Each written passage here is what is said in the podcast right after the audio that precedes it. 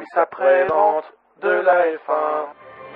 Gentlemen, start your engines and let's get ready to rumble!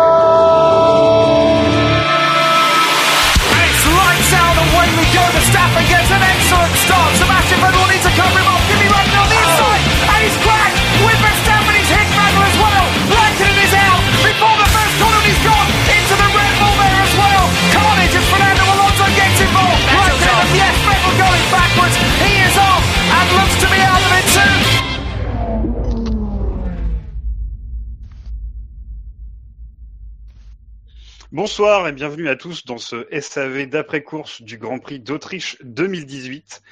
Euh, pour revenir sur ce Grand Prix, euh, je serai accompagné des meilleurs et de Bilo. Bonsoir Benlop. Bonsoir Scanny. Bonsoir Fab. Bonsoir. Et, et Bilo donc. Bonsoir Bilo. On a perdu Bilo, c'est moi qui l'entends pas. Il a une voix de mobilette. Ah, mais, moi je, n'en- je- je n'entends pas Bilo. Moi non plus, je, je vois son cercle vert dans Discord, je ne l'entends pas. Ah, ce beau lancement. Eh, franchement, je suis content de pas l'avoir écrit et de l'avoir improvisé. Ah, magnifique. Ah, ça Ah, mais voilà, mais voilà. Ah, Bonsoir à vous quand même. Ah, bah, bonsoir. voilà. De quoi? Non, non, mais ambiance de merde dès le départ, non, non, mais pas bien.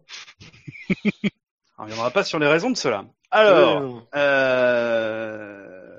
bah voilà, du coup, maintenant on sait plus, hein. Euh... T'as été voilà, en Autriche.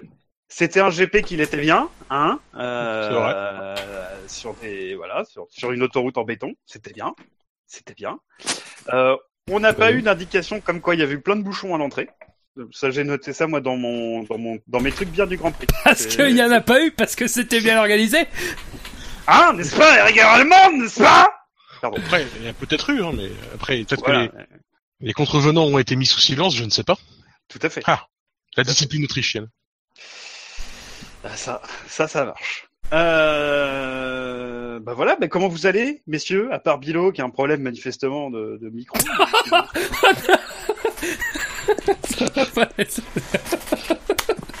oh dieu. Ça va, euh, Ça va. content d'avoir euh, d'avoir pu voir la course, euh, même pas en direct, mais c'était un plaisir de la rattraper après la diff. bon, oui, ça va, t'as pas, Non, j'ai pas. t'as pas raté grand chose. Bah, j'aurais raté grand chose si je l'avais pas vu. Mais Ah, vu que je l'ai voilà. vu, j'ai rien raté, j'ai envie de dire Absolument. même. Absolument.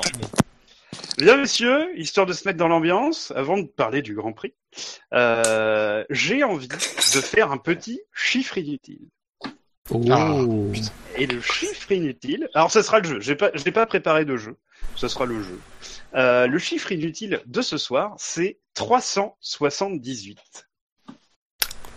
Par rapport avec la F1. Euh, oui. Ah, euh, c'est le côté sportif. Oui. Ça concerne une équipe. Hmm, pas, pas vraiment. Ça concerne un circuit. Pas vraiment. Un Ce sont, pilote.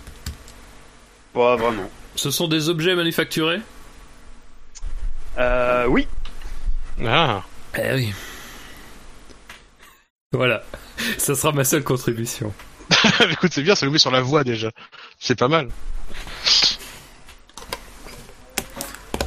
Euh, Est-ce que ce sont des objets achetables? Oui. par des gens normaux avec un salaire normal? Non. Ah, Enfin. Avec Par des gens anormaux avec un salaire anormal. Bah, dans les deux cas, avec un crédit CTLM, on fait ce qu'on peut. Oui, mais combien d'années durerait le crédit CTLM Ah, euh, le temps d'acheter une voiture moyenne d'occasion. Mhm. Est-ce que l'objet est une voiture du coup? Euh, non. 378 Un 3, un 7 et un 8. C'est le 378. 18, ouais. Et donc C'est un nombre, euh, c'est un nombre, c'est pas une, euh, c'est pas un numéro. Ah, c'est pas un chiffre. Euh, bah, c'est, je sais pas, c'est, enfin, c'est un nombre, puisqu'il y a plusieurs chiffres. Je comprends pas trop la question. Non, mais il veut dire, euh, en Non, gros, c'est pas euh, numéro 360. C'est pas un numéro, non. non Ah, c'est le, c'est le, c'est- c'est une quantité. c'est une quantité. Est-ce qu'il y a une unité derrière? Euh, pff, Non, Euh, c'est pas euh, oui, spéciale. oui, oui, oui, oui, oui, oui, oui, oui. Une unité de mesure? Oui. Ok. C'est de la vitesse? C'est une vitesse? Non, Écoute, euh, je ne sais- C'est une durée? Non, c'est un nombre d'objets. distance? Non, Est-ce que c'est un nombre d'objets du coup? Euh, non, non, Non, parce qu'il y a une, s'il y a une unité derrière, tu me diras. Voilà. C'est une température. pas du tout. Dommage. Euh... euh, sur le chat, un célèbre inconnu propose que ce soit le poids des couilles de Timo Bernard pendant son tour du Nürburgring. Alors, avant que, tu, avant que tu commences ta phrase, j'allais le dire, mais je suis content que ce soit toi qui dises des gros mots pour moi. Et non, c'était pas ça. Je prends le relais, hein, aucun problème. C'était pas ça. Il y a, non, non, il y a pas, euh, il a pas 378 kilos de couilles pour faire un tour euh, incroyable dans une voiture faite pour exprès, quoi. Ouais. Eh ben, le- alors le monde Stone propose, le monde Stone propose que ce soit le, c'est le nombre de mers noires. C'est la mer Noire Absolument. Eh bien, eh ben, eh ben non. Ah, dommage, c'est ballot ça. Est-ce que c'est un rapport Stéphanie avec de Monaco l'Autriche Excuse-moi, Fab. C'est un rapport avec l'Autriche Euh, oui. Lointain, c'est-à-dire c'est pas direct, quoi. Hum, C'est dur de répondre. Hum, C'est un rapport avec l'ancienne Autriche? Non, Avec l'Empire austro-hongrois? non plus. Ça, me, ça me déçoit de ta part. Bah, mais cela dit, j'animerai les- l'émission de d'Hongrie pour boucler la boucle. Je fais l'Autriche et la Hongrie. C'est logique. Et l'Allemagne Euh, bah, l'Allemagne, je sais pas, je suis pas sûr d'être là. Triste. Ça, C'est le le plus important. C'est vrai. J'ai envie de dire, tu, tu loupes le, tu loupes le principal, même, j'ai envie de Tout dire. a commencé en Autriche, après tout. Euh, non, tout a commencé en Autriche, oui. Ouf. À la frontière. Racontons l'histoire. Bref. Euh... Est-ce que ça a été évoqué ce week-end? Euh, oui. Ah. Est-ce que c'est un, rap- est-ce que oui, c'est un rapport avec, est-ce que c'est un rapport avec l'Autriche?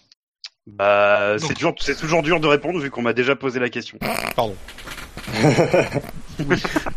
C'est vrai. Pourquoi est-ce que ce serait dur de répondre? C'est un rapport que avec l'Autriche? Comme pays? Euh, j'ai pas compris ta question, Milo. J'ai pas compris le sens. ça, Est-ce que ça a un rapport ça, ça ne concerne que l'Autriche particulièrement ou d'autres d'autres pays? D'autres pays. Et pays de, de l'Union Européenne? Euh, notamment, oui. Est-ce que c'est un rapport avec la guerre? Euh, pas vraiment. Pas vraiment, faussement? Bah, Il a dit que ça, ça avait un rapport avec la F1 déjà. donc Ça va. Et pendant que vous cherchez, sachez que je voulais euh, remercier euh, Julien Febro de son hommage à euh, Corbier, ce, ce magnifique musicien qui est décédé euh, ce week-end. En tout cas, on l'a appris. Enfin, moi, je savais pas. Euh, voilà. Pendant que vous cherchez, je, je meuble un petit peu. Ce... Corbier était donc ce, ce musicien de génie du club Dorothée. C'était vraiment, euh, vraiment un, un super zikos. Je vous invite à écouter le podcast L'apéro du capitaine où il y a euh, Corbier. C'est juste du génie. Et c'est quoi l'hommage de Febro du coup? Ouais, c'est qu'au début, il a dit euh, il y aura pas de pitié pour les croissants. Ah, j'avais pas. Ah, j'avais oui, moi, je j'avais pas compris pas. ça en fait, moi. En fait, moi, je savais pas que Corbier était mort. C'est euh, c'est Yannick Doc plus tard sur euh, Twitter, sur Twitter qui me l'a dit. Et en fait, je croyais que c'était un défi qu'un de ses potes lui avait balancé en mode tu dis ça euh, avant le Grand Prix quoi. Ouais. Et en fait, non. Et Ouais, en ouais, fait, bah, du coup, j'ai compris après en fait. Ah, moi, j'avais pas compris parce que je me disais, putain, mais il est 15h, je sais pas, on prend pas un petit déjeuner à 15h. Bah ouais. Bah enfin si moi, mais bon. On peut manger des croissants. On peut manger des croissants à toute heure. Nous sommes français. Ta ta ta ta Ouais, mais le croissant, c'est musulman à la base. Mais merde. voilà, j'ai le droit de dire des bêtises. Euh, du coup, euh, attends, t'es encore sur. euh, Est-ce que 378 c'est le Est-ce que 378 le c'est un chiffre qui est, qui est tel quel ou est-ce que c'est un, un nombre de millions, de milliers euh, Est-ce que c'est un Bah c'est un nombre de quelque chose. Il y a Tech qui propose euh, en Autriche, c'était la 378e fois en 302 Grands Prix qu'Alonso a déclaré que c'était sa meilleure course. C'est probablement vrai. et et c'est probablement vrai, mais ce n'est pas ce 378 là dont je parle. Euh... Écoute, c'est difficile de. de- ouais, T'as pas un petit indice qui traîne? Ah ouais. Euh, un petit indice, euh, un petit indice. Euh, je vais plutôt répéter les indices que vous avez déjà et qui sont intéressants. Vous savez que c'est une quantité. Oui. Vous savez que c'est un produit manufacturé, Achetable. achetable, pour le prix d'une bagnole d'occasion. Après, est-ce que le prix est vraiment intéressant? Finalement, j'en doute. Mais vous le savez, au moins. Euh, voilà.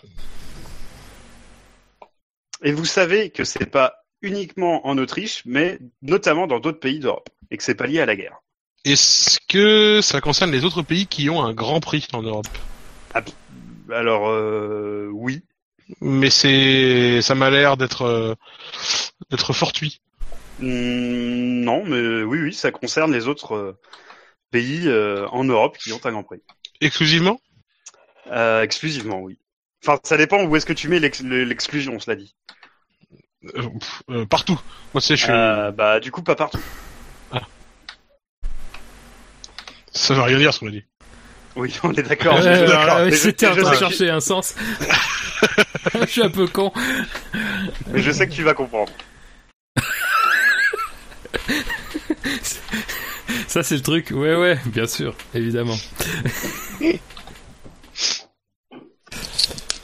Euh, putain, j'avoue que je suis complètement. euh,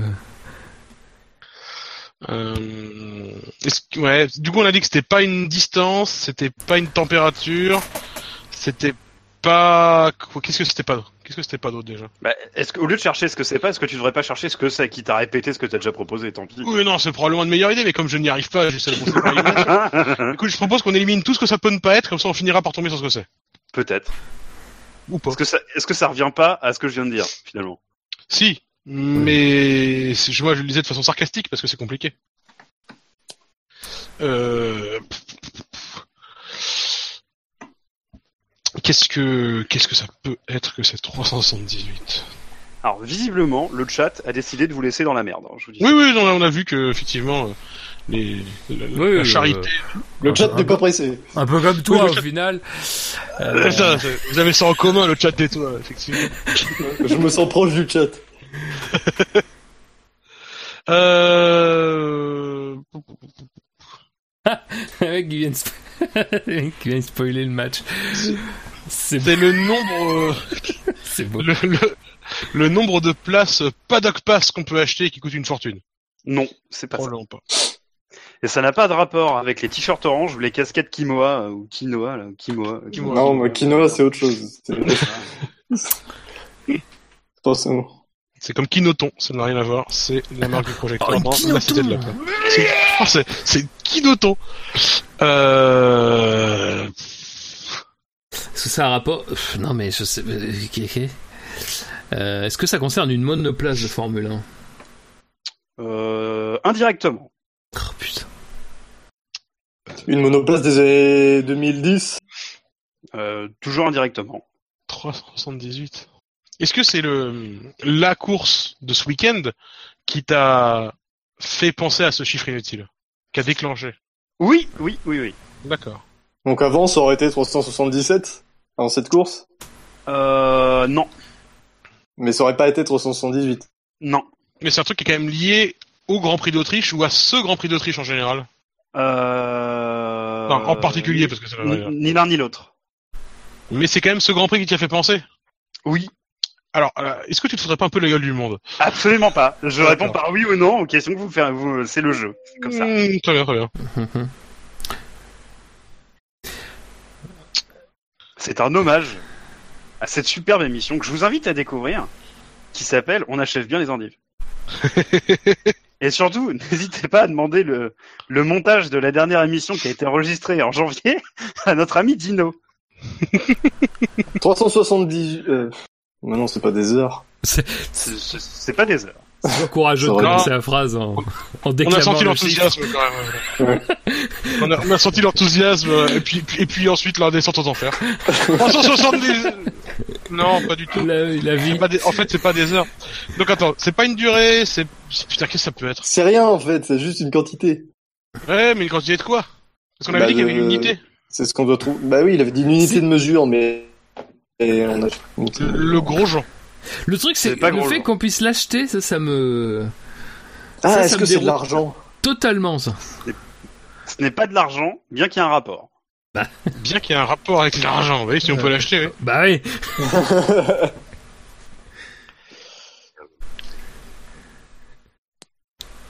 En tout cas, c'est courageux, c'est courageux d'avoir voulu faire court en commençant par un chiffre inutile. Ah oui, euh, J'ai pas compris. mais- Un, un célèbre inconnu propose 378, ça va être le nombre de minutes de sommeil qui va vous rester après ce jeu.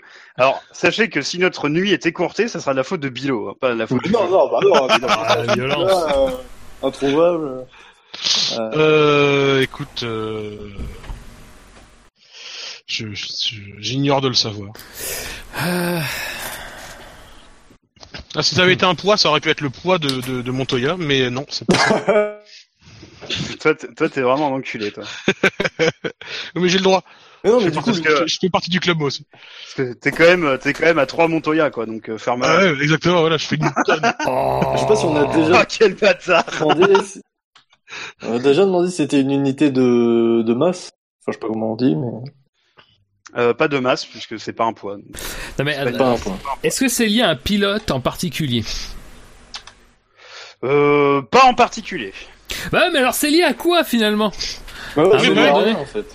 C'est ça le truc. Si on peut, s'il y a aucune question qui nous permet d'avancer sur le- ce que c'est, euh, ça va pas être facile, quoi. Ah, peut-être que posez-vous des questions sur vos questions. Ah bah, posez- pose-toi des Fab. questions sur ta réponse. Je- propose-. Fab, plus, je que tu te poses des questions sur tes questions et que je me propose des réponses sur les réponses. Voilà. Et mon Eh bien, nom vous regarde. eh bien, eh bien, monsieur Ball, mangez vos morts parce que cette question commence déjà à m'emmerder copieusement, mais copieusement. Euh... Excusez-moi, je tiens juste à dire que j'ai l'impression de regarder un épisode d'Olive et Tom parce que le, le Japon mène quand même. Et ça n'arrive que dans Olive et Tom. Oh mais arrête de arrête de mettre les Belges en PLS quoi putain. Ah, Pour nos amis belges. Les amis d'outre nos amis. euh, Cela Ouais, dit, ça a un- c- cela dit, c'est un rapport. euh, ce qu'on cherche, c'est un rapport avec ces deux pays. Avec la Belgique et le, et le Japon? Bah c'est à Londres. Non, et l'Autriche. Aussi. Quoi? Mais qu'est-ce que c'est que cette Mais histoire oui, mais en gros, c'est un truc qui, enfin, c'est un rapport avec plein de pays parce que c'est un rapport avec plein de circuits ou euh, plein de grands prix, quoi. C'est ça le truc. Voilà. Bah, voilà. d'accord, mais ça nous aide pas. Bah, non, mais enfin, il y a au moins une question où je peux dire oui. C'est- C'est tout ce que je résume quand même. Ça a pas de lien avec un pilote en particulier. Ça a pas de lien avec une écurie en particulier. Ça a pas de lien avec un grand prix en particulier puisque visiblement ça concerne tous les grands prix. Euh, C'est un truc qu'on peut acheter pour nous prendre une voiture d'occasion et t'as pas dit de quelle catégorie donc ça peut être très très large. Euh, C'est vrai. euh, Comme Montoya. Euh... Alors Euh, je voudrais pas vous induire en erreur, mais euh, euh, je pense que c'est le prix d'une citadine moyenne gamme d'occasion de 3-4 ans. Je pense. Putain, c'est- ça, ça devient beaucoup trop spécifique du coup. Quelqu'un à l'Argus?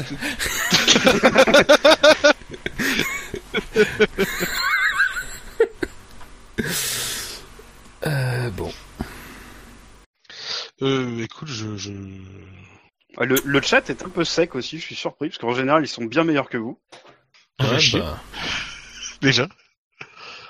Est-ce est-ce que c'est quelque chose qui a eu, enfin, tu y as pensé, donc c'est pas quelque chose qui a surgi dans l'actualité, c'est-à-dire Ah. qu'on n'a pas parlé de ce Ah. chiffre Spécifiquement, non. spécifiquement, Euh, mais c'est lié à une actualité pas quand même. Bah, en tout cas, c'est lié euh, au moins au Grand Prix d'Autriche, puisque c'est ça qui m'a qui m'y a fait penser. Et un célèbre inconnu a un bon indice pour vous. Enfin, un bon indice. Il répond à une des questions que vous êtes posées, même si c'est pas un très bon indice. Euh, il a trouvé à peu près le- la gamme de prix que je cherchais, c'est à peu près 8000 euros euh, Oui. le prix. Qu'est-ce qui peut coûter 8000 euros? 8000 euros. C'est le et donc 378, c'est le nombre d'exemplaires de ça qui ont été produits? Pas d'exemplaire. Pas d'exemplaires. Non.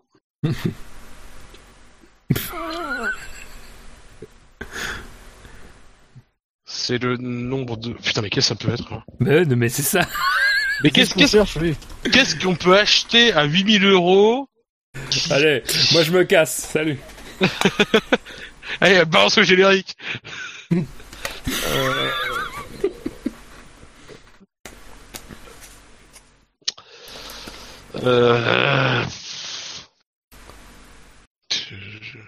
Faudrait, je suis obligé de vous aider. hein. Si, Ah oui, s'il te plaît. euh, alors, si euh, c'était le nombre d'objets manufacturés, euh, voilà, ça serait six fois moins. Six fois moins? Oui. C'est oh, est-ce que c'est un rapport du coup avec les cylindres? Non. Putain. V6. De quoi ce Euh,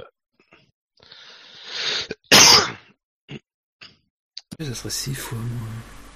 Ce serait six fois moins, c'était le... Attends, putain, mais c'est quoi cet indice?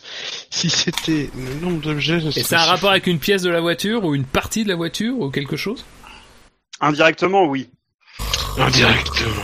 Bah, directement, mais je vais venir chez toi et je Ah, vais attends. directement provoquer ta mort. voilà.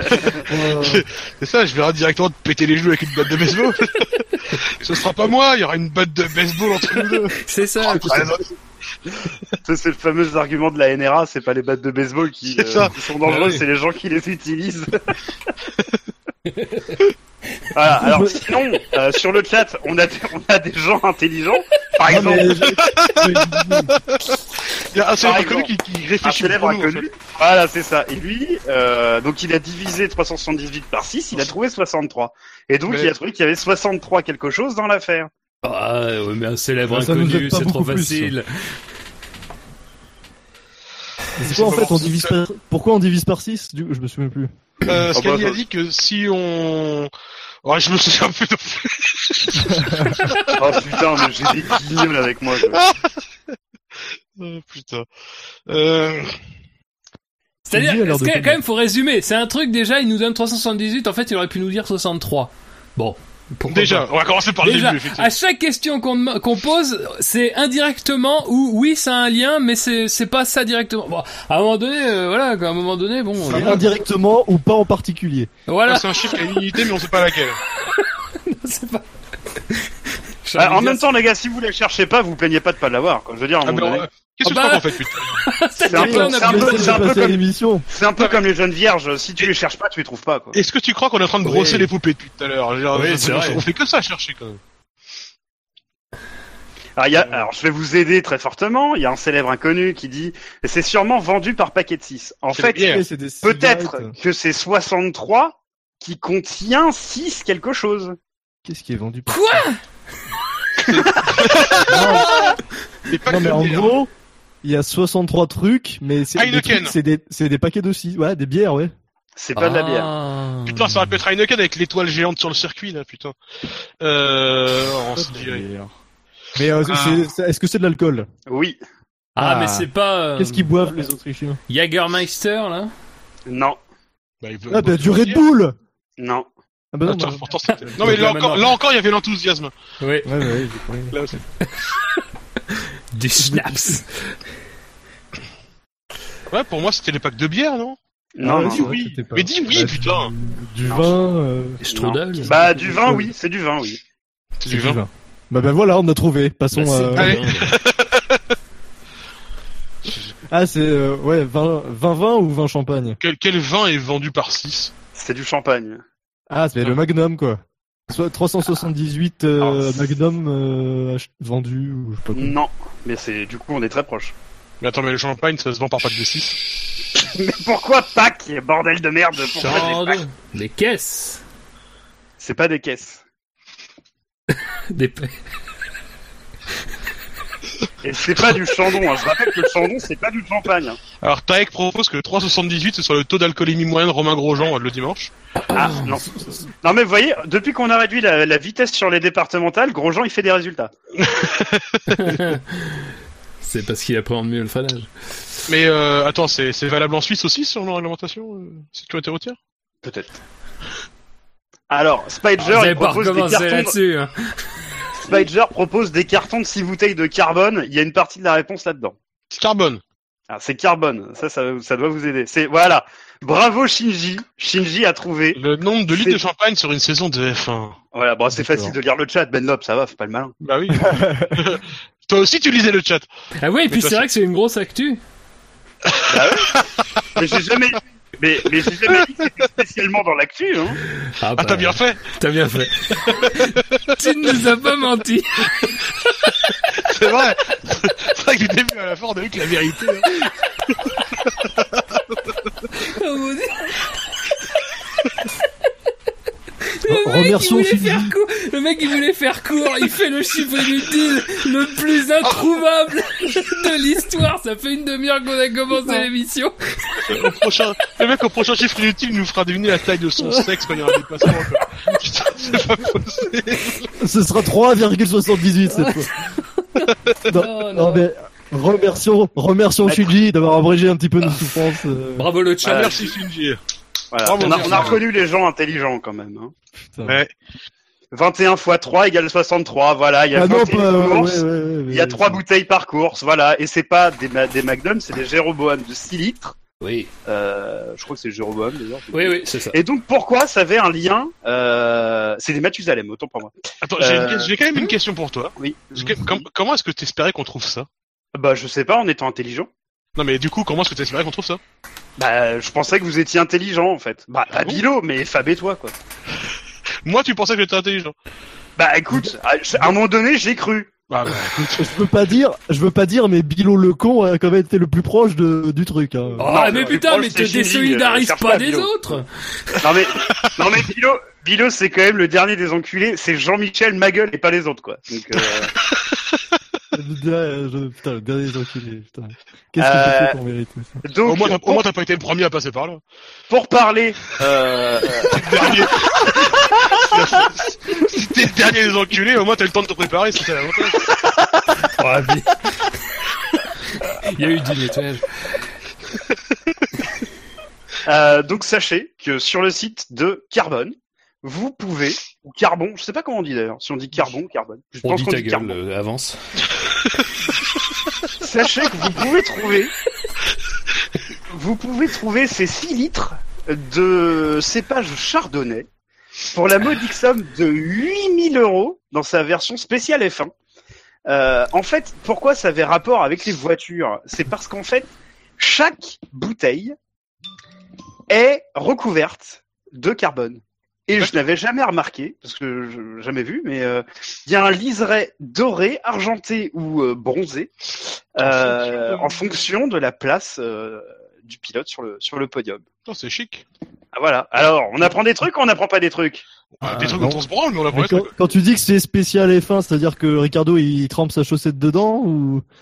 Il n'y a pas marqué si c'est euh, non, parce que c'est cépage, c'est 100% chardonnay. Dans la finition, il n'y a pas marqué jus de chaussette. Donc, euh, Et donc, c'est quoi? C'est c'est le euh, Nabucodonosor, là, ou je sais plus comment ça s'appelle qui... Alors, c'est un Mathusalem.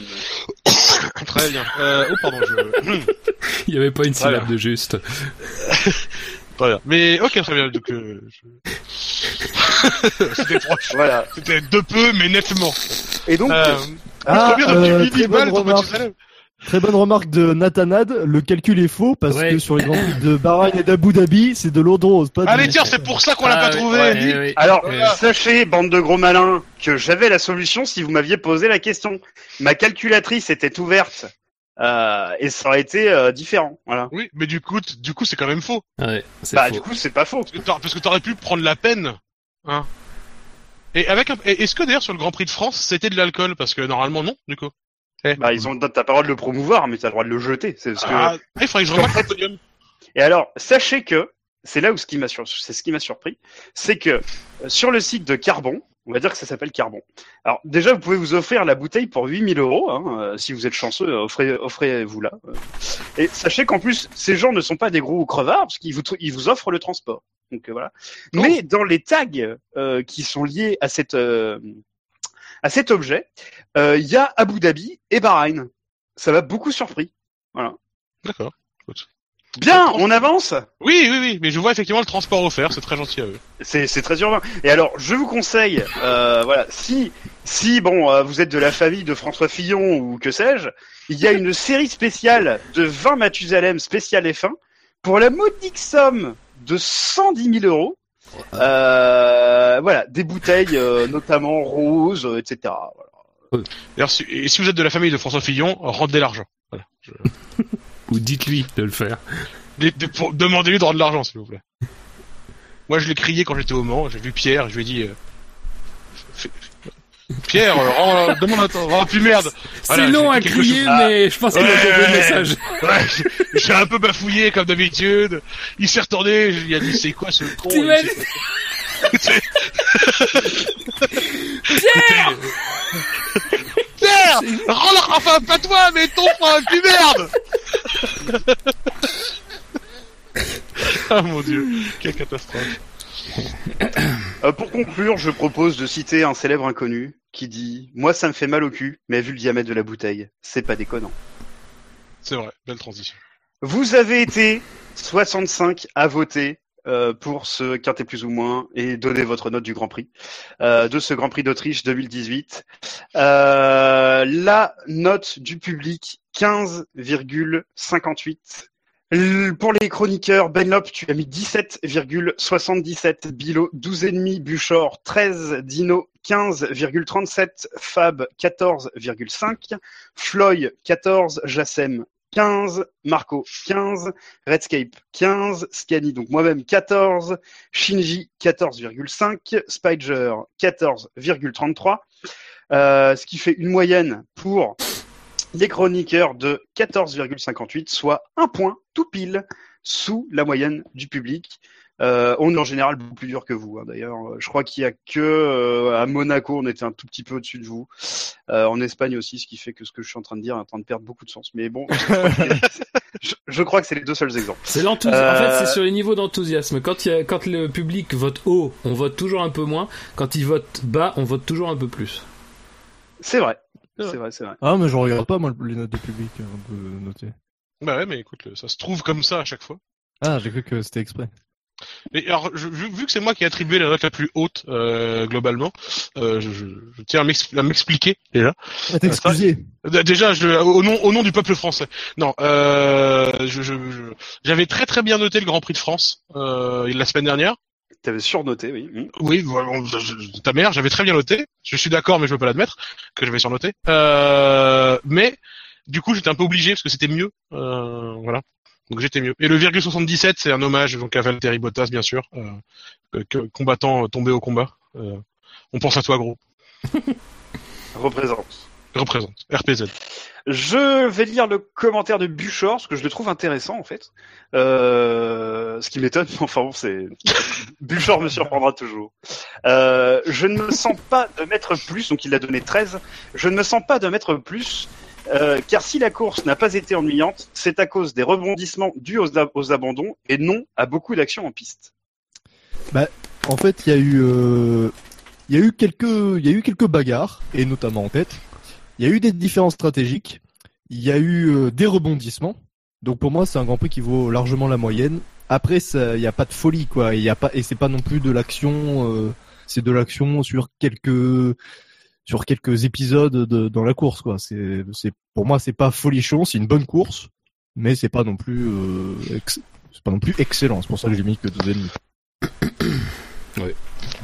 Moi, je trouve que c'est un peu sévère de juger qu'il n'y a pas eu beaucoup de d'action, euh, beaucoup de dépassements en piste, parce qu'en vrai, il y a quand même eu pas mal. On a même eu un joli dépassement de Vettel sur euh, Hamilton. Très un très joli dépassement Vettel sur Hamilton, qui est en gros ce que Rosberg ne sait pas faire, euh, manifestement. parce que dans, dans ce virage-là, on a un, de sinistre mémoire.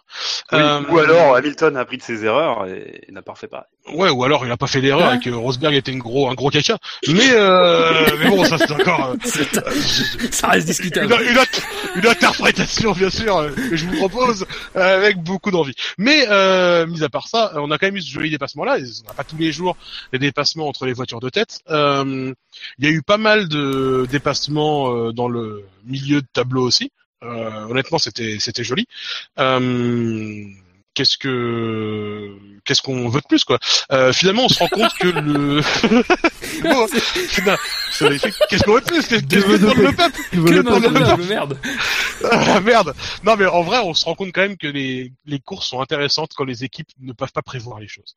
Parce que ce qui a créé de l'agitation et de l'animation, bon, mis à part l'abandon des deux Mercedes, mais les, les, les, les difficultés pneumatiques rencontrées par les équipes euh, viennent juste du fait que les équipes ne s'y attendaient pas.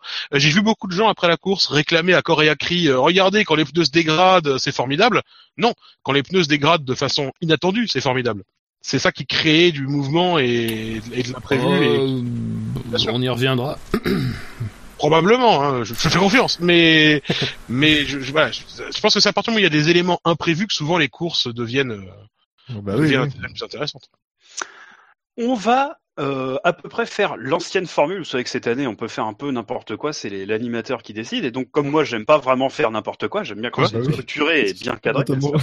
Euh, je vous propose, euh, eh bien, de prendre l'ordre inverse du classement. Tu, veux pas qu'on fasse de générique, de, de jingle du coup? Ouais, bah, le Euh, générique de fin, il veut tout faire à l'envers.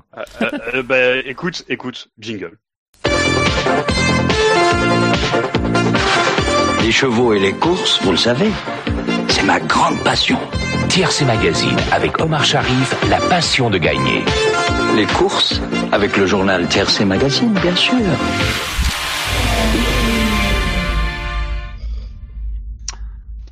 Euh, en fait, je voulais vous proposer de remonter euh, dans l'ordre de l'actuel classement du SAV, mais on va remonter euh, l'ordre du quintet plus ou moins. Va commencer par le quintet moins, donc on va remonter les résultats de, de nos auditeurs. Comme d'habitude, en fait. Voilà. Donc, en fait, bah, comme d'habitude, pas forcément parce qu'on fait comme on veut. Comme classiquement. Ah, voilà. Parce que en fait, je voulais parler de pilotes dont on ne parle jamais. En fait, je voulais parler de Lance Stroll, de Brendan Hartley et de Stoffel Van Dorn. Tu trouves qu'on parle jamais de Stroll? Bah écoute, en fait, en tout cas, ils ont. Déjà, je trouve que cette année, on n'en parle pas des masses. Et donc, Hartley, Stroll, Sirotkin et Van Dorn, on n'en parle jamais. Hmm. Je sais pas pourquoi, euh, mais ils ont même pas de points. Ils sont même pas classés euh, au SAV. Hein Du coup, effectivement, on n'en parle pas souvent.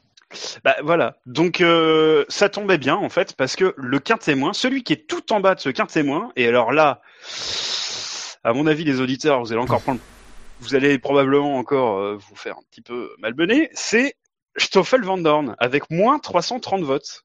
Bah, Pourquoi? si, c'est logique. Non, bah, tu as ouais. bien vu ce qu'il a fait au départ. Il percute, euh, il te percute Gasly euh, comme un sagouin. C'est bon, quand virage. Vettel- Quand il fait la même, il prend pas un quint témoin. faut- Ah, ils foncent pas autant dedans. Euh, là, enfin, Euh, surtout il Vettel, quand il fait la même chose, il remonte, quoi. Et puis il s'est pris qu'un témoin, Vettel, la semaine dernière, non? Il s'est pris qu'un témoin, Vettel, je suppose. Je crois. J'ai, pas, j'ai pas écouté euh, l'émission encore, mais enfin, il me semble. hein. Il a pris qu'un témoin et le driver of the day, du coup. Non, mais Mais, euh, là, c'est pas, c'est pas au départ, Vandam Non, en plus. C'est, euh, c'est au virage 3. quand- Ouais. Oui, quand les gens sont un peu plus espacés. euh, et voilà, c'est une erreur. Après, c'est pas un attentat, mais c'est une erreur de pilotage. Ça percute. Euh, à partir du moment où pas vraiment de pilotes se sont manifestés en, en mal sur ce Grand Prix, ça me semble assez logique qu'il soit, qu'il soit classé dernier. Quoi. Vettel en France fait troisième du quint témoin. Ouais, Oui, voilà. Derrière Stroll et Grosjean évidemment. comme quoi. Oui, oui, parce que Comme- Grosjean comme quoi, t'es de mauvaise langue, en fait. Je dirais. Comme, comme quoi, je suis peut-être un peu une langue de pute. Mais ça, euh, peut-être. Non, mais en vrai, Van Dorn, il fait une course un peu dégueulasse quand même. Enfin, je veux dire, il fait au Oui. troisième virage, il tape dans Gasly de façon incompréhensible. Euh, il nique la course de Gasly. Bon, ça c'est mon problème à moi, on va dire. Mais euh, je confirme voilà. que j'ai beaucoup ri. Oui, évidemment. je, je me doute que t'as que t'as eu une pensée pour moi, absolument. Ah oui. Mais, euh, mais Mais en voilà. fait, je savais pas si je pouvais t'envoyer un message ou pas, donc je, je l'ai pas fait. Mais euh, Non, comme, t'aurais, t'aurais- comme je. Comme je connaissais le programme de ton week-end, je savais pas si tu regardais, tu pouvais regarder la course en direct ou pas. Je je l'ai, je l'ai pas vu en direct, j'ai pas vu le départ. Mais, euh, mais, mais du coup, non, je, je, voilà, j'étais très triste, forcément, j'ai beaucoup pleuré. Mais, euh, mais il fait, il fait une course dégueulasse même ensuite, en fait. Enfin, je veux dire, il s'arrête. Bon, c'est pas tellement de sa faute parce que il s'arrête, il met longtemps à s'arrêter, il ressort, il se fait prendre un tour directement et à partir de là, sa course, elle est complètement. euh, Ah bah là, après, il vit l'enfer. Hein. Puis Voilà, globalement, après, il son vit l'enfer, week-end, son week-end, je pense, est un peu récompensé dans tout ça parce qu'il a globalement quand même été. À la il s'est fait remarquer en essai libre en cassant sa voiture. Euh, bon, c'est pas le seul, encore une fois, mais quand t'es pas dans une position machin, en qualif, il, a, il s'est encore fait taper par Alonso. Au départ, il tape Gasly, euh, voilà, il finit pas dans les points. Bon, euh, parce qu'il y a l'accumulation. Non, mais c'est voilà. Après, il faut avoir un peu de un peu de compassion pour Van Dorn, hein, qui est quand même qui a quand même cette pression euh, d'être le, le jeune le plus prometteur de ces euh, 40 dernières années, euh, voilà, et qu'il doit faire face à Fernando Alonso. Quoi, euh, Ouais, c'est c'est vrai que c'est le jeune belge le plus prometteur depuis Jackie X, quoi. Mais on s'y rend. ah, mais c'est Alonso qui le dit, quoi. Oh, Et puis Alonso, on sait bien qu'il ne dit que la, il ne dit que la vérité. hein. D'ailleurs, c'est un proverbe. Hein. La vérité ne sort que de la bouche d'Alonso. Euh, il est quand même très décevant, euh, Van Dorn, je trouve, cette saison. Il est un peu nulle part. Euh, oui, c'est vrai. Je crois qu'il se fait démonter en qualif par Alonso. Euh, 9-0. Hein. Le- 9-0. Euh, C'est le seul. 9-0, Ouais, ouais. ouais. Non, mais là, il y a, ouais, il y a, il y a, il y a, il y a, il y a pas d'excuse, quoi. 9-0, tu peux pas Ouais. prendre 9-0, même si c'est Alonso. euh, c'est pas À sa décharge, c'est souvent compliqué pour les débutants quand les voitures sont dégueulasses et la McLaren de cette année. euh, Ah, Attention, c'est plus débutant, débutant. Van Dorn. Il est plus du tout débutant. Il est, il est plus débutant qu'Alonso. Enfin, euh, voilà. Ah, bah, D'accord, mais à ce moment-là, Vettel est plus débutant qu'Alonso. Ouais, non, mais Vettel, Ça n'a là, pas de c'est sens. c'est Enfin, pas, euh, exa- c'est pas exactement comparable. si tu veux. Non mais c'est- enfin excuse-moi mais c'est un peu complètement con ce que tu viens de dire. Le mec c'est plus un débutant, il en a quoi, ce Et- deux troisième saison? Il a, il a pas, il a pas, deuxième. il a pas 10 ans d'expérience, tu vois ce que je veux dire? Ouais, non mais d'accord, mais toi toi t'es le genre de mec qui veut recruter un stagiaire avec 35 ans d'expérience quoi. Non, mais ce que je veux dire, c'est que déjà, oui, mais non, mais ce que je veux dire surtout, c'est que c'est c'est toujours difficile de juger les pilotes dans, dans des situations où les bagnoles sont aussi dégueulasses. Je veux dire, la, la McLaren cette année, c'est, c'est, enfin. Enfin, je vous rappelle que c'est la vraie depuis Barcelone, hein, comme ils avaient dit. Mais euh, et d'ailleurs, putain, qu'est-ce que c'était? Faut reprendre la fausse, hein. Non mais en vrai complètement, ils reviendraient à la voiture d'origine à mon avis, ils iraient pas moins, ils iraient pas moins vite. quoi. Mais et en plus ils auraient un plus joli nez parce que je, je rappelle que j'avais voulu retirer mon vote de Miss Monoplace à partir du moment où ils ont changé le nez euh, Émile Nouveau à Barcelone parce qu'il est absolument immonde et qu'il me fait gerber à chaque fois. Mais euh, mais voilà, c'est toujours compliqué de juger, je trouve, les performances des pilotes sur des voitures qui sont aussi immondes parce que enfin c'est c'est il y a des pilotes qui s'a- qui se hum, comment dire il y a, il y a des pilotes qui s'habituent mieux et qui s'accoutument mieux à ce genre de bagnole, mais ça reste compliqué et ça reste un peu aléatoire aussi. Bon là effectivement il se prend 9-0, c'est, c'est, c'est- ça fait pas beau, c'est pas beau à voir, mais mais bon, je, je trouve ça un peu sévère de le juger sur cette saison-là. Quoi. L'an dernier la voiture était plus correcte et lui aussi. Ah bah non, non, au contraire. Euh... L'an Oui, dernier, c'est- c'était pas bon. L'an dernier, ça bon. cassait tout le dernier, temps. À, à part le dernier tiers de saison où ça allait un tout petit peu mieux, euh, c'était quand même pas bon. Ouais, c'était pas bon. Là, la quoi, McLaren est quand même une voiture qui peut viser les points euh, la, la plupart du temps. Dans quel univers? Bah, dans l'univers de la Formule 1 actuelle, je veux dire, la McLaren marque des points euh, 7 fois sur 9 ou 6 fois sur 9. Ça va. elle, elle, elle- elle a l'air quand même particulièrement euh, délicate et imprévisible cette bagnole. Ah, mais elle est, elle est délicate, ça c'est sûr. Je, mais je- maintenant, je euh, pense que c'est une vraie, une vraie bonne merde cette caisse. Honnêtement, euh, enfin, c'est, je, je- honnêtement, je pense que c'est une vraie horreur. Et, je, et à mon sens, la voiture de l'an dernier a été moins imprévisible et, moins catastrophique. Ah, Elle allait Je un peu moins que- vite aussi. hein. Oui, bah oui, oui. Du coup, t'as plus le temps de voir la piste. Bah oui. T'as moins McLaren le- a marqué des points 6 fois sur 10. Ce que, ce que dit Nathanad sur le chat, c'est est. vrai. Alonso a la même voiture, donc la comparaison est possible. Mais il y a des, il y a certains profils de pilotes qui s'adaptent plus facilement à des voitures plus compliquées que d'autres. Van Dorn, il a peut-être besoin d'avoir une voiture un peu plus euh, prédictible, ça veut rien dire. Prévisible, prévisible. Ah ouais, c'est mieux même, je dirais. Euh, il a peut-être besoin d'une voiture plus prévisible pour performer euh, que Alonso qui peut se démerder avec un équipement de moins bonne facture. C'est possible. Ça, ça, ça- ce que je veux dire, c'est Bah. que ça, ça veut pas forcément dire qu'il est mauvais euh, fondamentalement. Ce que tu veux dire, c'est que quand tu dis que Alonso est capable de faire bien avec du matériel de merde, euh, est-ce que tu parles de sa marque de lunettes ou pas? Oui, bien sûr. Ah oui, d'accord. Ok. Il, por- il porte plutôt bien ses lunettes Kimoa de merde, absolument. Non, mais pour moi, 9-0 en qualif, quasiment toujours derrière en course. Bon, on va pas dire. Enfin, je suis Non, mais désolé, mais il c'est fait pas une saison terrible, difficile, il, il fait une saison compliquée, ça je suis d'accord. Ça je vous l'accorde complètement. Van Dorn, c'est 8 points. Fernando Alonso, c'est 36 points. Voilà, ça fait mal, ça. Ouais, mais re- re- comparer Grosjean et Magnussen, non, on va pas dire les trucs. Grosjean, alors j'étais en train de le faire, donc c'est marrant. Grosjean, c'est Grosjean, c'est 12 points. Et Magnussen, c'est Oui, mais 37. tu vois, là où c'est. là, euh, Grosjean, tu sais où il perd ses points. Vendôme, tu sais pas vraiment. c'est ça le truc. C'est ça le truc. Je suis d'accord avec toi. Le, on, le, on le voit jamais. Il est complètement transparent. Il est belge en fait. Ah, Ça, c'est vrai qu'on le voit, on le voit Oh. quasiment pas. Avec toute l'amitié que j'ai pour ce peuple, cette terre d'accueil. Mais Les Belges, les Belges qui ont égalisé ensuite en passant. Oh, Ah, super. merde. Voilà, je tenais à vous le dire. Deux fois. Euh, je m'en je m'en foute du coup. Euh, Oui. donc, bon, moi Van Dorn, je, je, je- j'ai vraiment du mal à cerner euh, à son avenir. En fait, moi, je suis relativement inquiet pour son avenir. Moi, j'y croyais dur comme fer à ce mec quand il est arrivé et Ah bah, c'était le mec le plus coté du paddock euh, il y a 3 ans, quoi. il est nulle part. Mais est-ce qu'il était pas un peu aussi survendu par McLaren? Enfin, je veux dire, tout le monde s'enthousiasmait, mais Ah, en vrai, il, il- Non, mais t'as vu le GP2 qu'il fait? Il fait, un super, il fait une super saison de GP2, il quoi. fait, il fait une, il fait une belle saison de GP2. Je- C'était qui ce concurrent déjà? Je sais pas, mais il a les mêmes concurrents que, il a des concurrents, quoi. Je veux Dire, euh, bah, euh, Le truc, que tu écrases ta catégorie dès ta première saison, ça, veut dire quelque chose. Bah ça dépend. En GP2 c'est souvent un peu. Enfin le truc c'est que comme le vainqueur doit se casser, le pool de talents se réduit au fur et à mesure en GP2. Et du coup je, je sais plus. Je t'avoue que je, je me souviens plus euh, quand est-ce que c'est sa saison de GP2, mais. Même s'il a, même s'il il avait, je me souviens effectivement fait une très belle saison, mais bon, je, c'est, pour moi dans ces catégories-là, ça dépend beaucoup aussi de l'opposition que tu as forcément.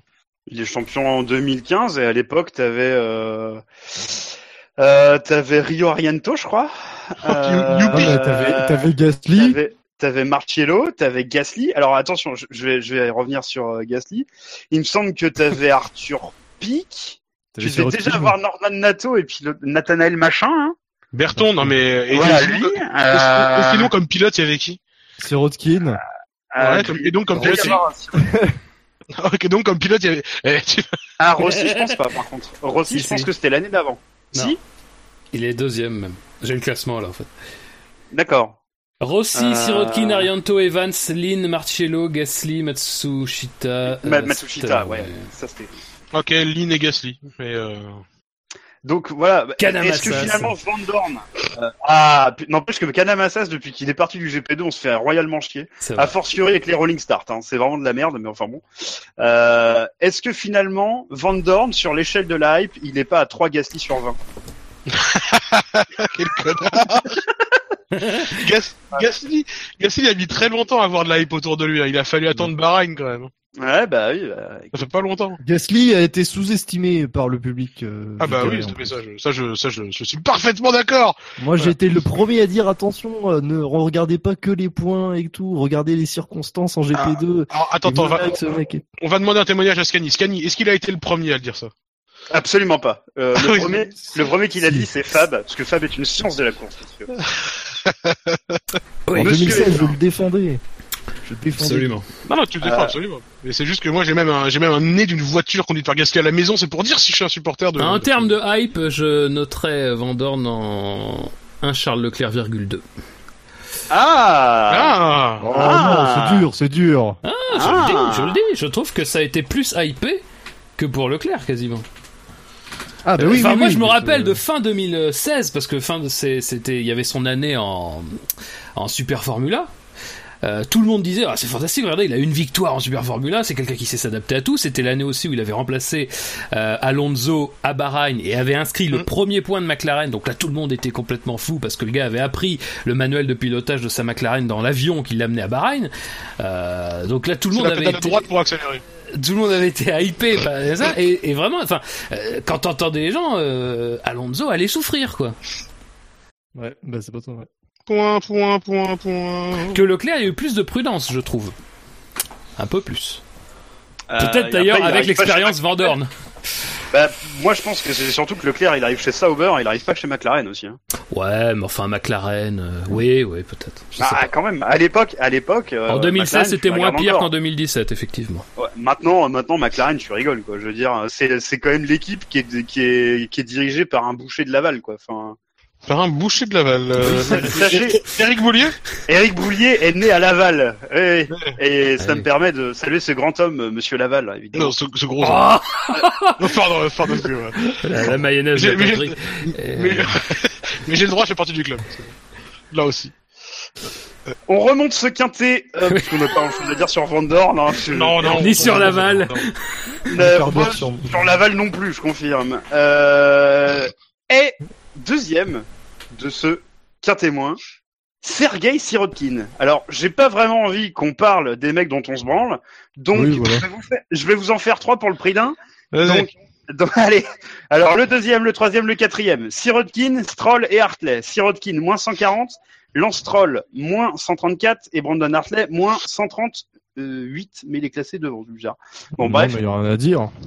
Euh, voilà. Bon, euh, je vous en fais trois pour le prix d'un. Euh, je pense qu'il n'y a pas Euh, grand chose à dire. euh, Juste Stroll, j'ai j'ai cru voir passer l'info comme quoi il avait reçu donc une pénalité pour euh, avoir ignoré les drapeaux bleus Drapeau bleu. et c'était apparemment à la demande de son écurie. Oui, c'est assez incroyable. hein. Ça c'est quand Oui. même tout va bien chez Williams. Alors, les mecs se sont pris en pneu neuf. Enfin, les, les mecs étaient en pneu neuf et ils se sont pris l'idée d'essayer de rester dans le tour. Je... À quel moment tu fais ça? En fait, oui, Sachant bah, que c'est dans le tour de Pérez. hein. C'est pas Ouais. non plus dans le tour du leader. Moi, c'est ça que je comprends pas. bah, ils pensaient pouvoir euh, créer un gap euh, parce qu'ils avaient les pneus neufs, quoi. Voilà. Sauf qu'ils Bah, ont oublié, que- sauf qu'ils ont oublié qu'ils avaient la Williams. C'est con. Non mais ouais, c'est ça, c'est con. C'est-à-dire que oh putain les quatre trucs dans les coins, euh, ça va vite. Hein, ils sont tout neufs les trucs. Ouais, enfin t'as un truc au milieu qui s'appelle ta bagnole et c'est un tromblon. Quoi. Et en plus, pour une fois chez Williams, on a réussi à mettre les quatre de la même couleur. Et à peu près en même temps. et c'est parti, roule vite maintenant. Non, mais je peux, du coup, je peux comprendre leur enthousiasme. Mais euh, non, bah oui, c'est, enfin. Et mais il y a, il y a- il y a pas eu un souci. euh, c'est pas à ce moment-là où du coup il y avait un problème de signalisation sur le circuit. euh Mais le problème de signalisation, c'est tu parles du truc de Grosjean là. Bah, euh, ce- celui que Grosjean a évoqué, mais il était vrai pour tout le monde parce que son équipe lui a répondu qu'à ce moment-là, c'était le système de blue flag était était euh, en panne sur tout le circuit. Donc euh, ça a pu l'affecter aussi à ce moment-là. Après, euh, c'est le rôle de son équipe du coup de lui dire euh, mets-toi sur le côté et laisse passer les gens qui roulent avec des vraies voitures. Mais euh, laisse passer les adultes avec des voitures autres qu'à pédale. Mais euh, mais voilà, je, effectivement, ils se sont peut-être un poil enflammés sur leur performance potentielle. Euh, Il y a Brandon Hartley aussi dans le tas. On n'en parle jamais de Brandon Hartley. C'est Euh, normal. C'est normal, je sais Oh, pas. l'autre euh, qui tape sur Hartley pour mettre en valeur Gasly. Bien sûr. Non. Bah écoute, euh, je sais pas moi, Hartley, euh, je, je trouve que c'est pas, en- c'est un gros Jean sans le foutage de gueule. Je trouve que ce mec a juste pas de chat. là Bon, à part, à part qu'il essaie pas de tuer des gens, ouais, comme des différences. Et je trouve que, ce- je trouve que ce mec a, a quand même pas de chance quoi. Non, mais en vrai, en vrai, ce que t'es en train de dire là, c'est que tu l'aimes comme tu l'aimes, comme t'aimerais un vieux chien malade. Enfin, je veux dire, c'est, c'est, t'as, de l'affection pour lui et tu dis non, mais il est pas si mauvais. Ouais, ok, il pète sous la table, euh, il vomit tout le temps, mais en vrai, c'est pas. Enfin, je veux dire, il a, il est quand même, c'est quand même un bon gars, tu vois. Est-ce que ça ça c'est pas, est-ce que tu dis ça parce qu'il est australien Parce qu'il, du, bah, du coup, il table, Néo-zélandais à la base. c'est vrai. Ah, je croyais qu'il était. euh, Ah oui, les étoiles sont rouges sur son drapeau. Oui, oui, oui, pardon. oui. Donc, euh, donc en plus de ça, il Oui, encule oui. des moutons. C'est la Ah. principale différence entre un Australien et un Néo-Zélandais. Absolument, absolument. Non, mais je, euh, voilà. Oh, je suis un mouton. Ah, bah, Merci Alain Degas. Euh, non mais voilà, donc je, Hartley, euh, franchement, enfin, il, ouais, il rentre dans la voiture et puis il fait des ronds, mais en vrai, il y a quand même pas grand chose à raconter, quoi, je trouve. C'est, Ouais. c'est un peu ça, quoi. Le, le programme de ces week-ends, c'est ça à chaque fois. C'est, il rentre dans la voiture, il, il se fait mettre une demi-seconde par Gasly en qualif et il fait des ronds. Après, euh, après, ils ont tenté un pari euh, de lui faire faire un très long relais euh, en gomme super tendre et apparemment euh, ça tenait pas si mal. Mais oui, c'est parce que même dans son équipe, ils l'ont, même dans son équipe, ils l'ont oublié, en fait, c'est pour ça. à un moment donné, ça fait, ah merde, on a une deuxième voiture, ah merde, euh, rentre, rentre, rentre, change de- Ils sont comme nous, ils avaient oublié qu'il existait, en fait. Bon, Sirotkin, Lance Stroll, euh, les, les, les deux Williams sont encore dans les, dans les fins fonds avec aucun résultat. Je, je voudrais rebondir sur ce que dit euh, Shinji euh, dans le dans, dans le chat par long. rapport à Williams, euh, effectivement. Et Shinji dit attention, par contre, ça, ça déconne pas sur les tenues chez Williams. Euh, Je sais pas si vous avez vu cette euh, cette photo euh, de Claire Williams dans le garage qui envoie un mail euh, pour dire que euh, qui envoie un mail à un des ingénieurs qui est sur le pit wall pour lui dire attention, hein, t'es en short, et en t-shirt, alors que la tenue des ingés euh, sur le pit wall, euh, c'est une chemise, un pantalon. Hein. Et comme machin et moi te l'avons déjà dit. Donc euh, Euh, voilà. Man- ouais. Il y a des Manu- standards de, il y a des Ouais, standards ouais, de ouais. travail, tu les respectes, franchement. Ouais, ouais, ouais, c'est juste que bon, tu te dis que tu peux penser quand même que bon, c'est peut-être probablement pas la priorité de Williams euh, à l'heure actuelle, mais bon, écoute. Bah, ça lui coûte quoi? Ça lui coûte deux minutes d'envoyer son email, on s'en branle, quoi. Ouais, ouais, mais enfin c'est un peu, un peu Ouais. ridicule. Moi, ça, Ah, ça- mais bon, moi- ça passe, ça passe par là aussi, c'est une certaine discipline, enfin, Ouais. voilà, je suis désolé. moi, ça me ferait marrer d'être le mec chez Williams qui s'est fait virer parce qu'il portait pas sa, sa chemise euh, au moment où la voiture fonctionnait aussi mal, si tu veux. Ah, mais je pense, Benlop, que t'aurais été chez William, tu te serais fait virer parce que t'es nul. Ah bah ça c'est sûr déjà. Il t'aurait demandé de corréler les chiffres, t'aurais chié dessus et puis tu serais parti, mon vieux. Ah, comme ça. 378 litres!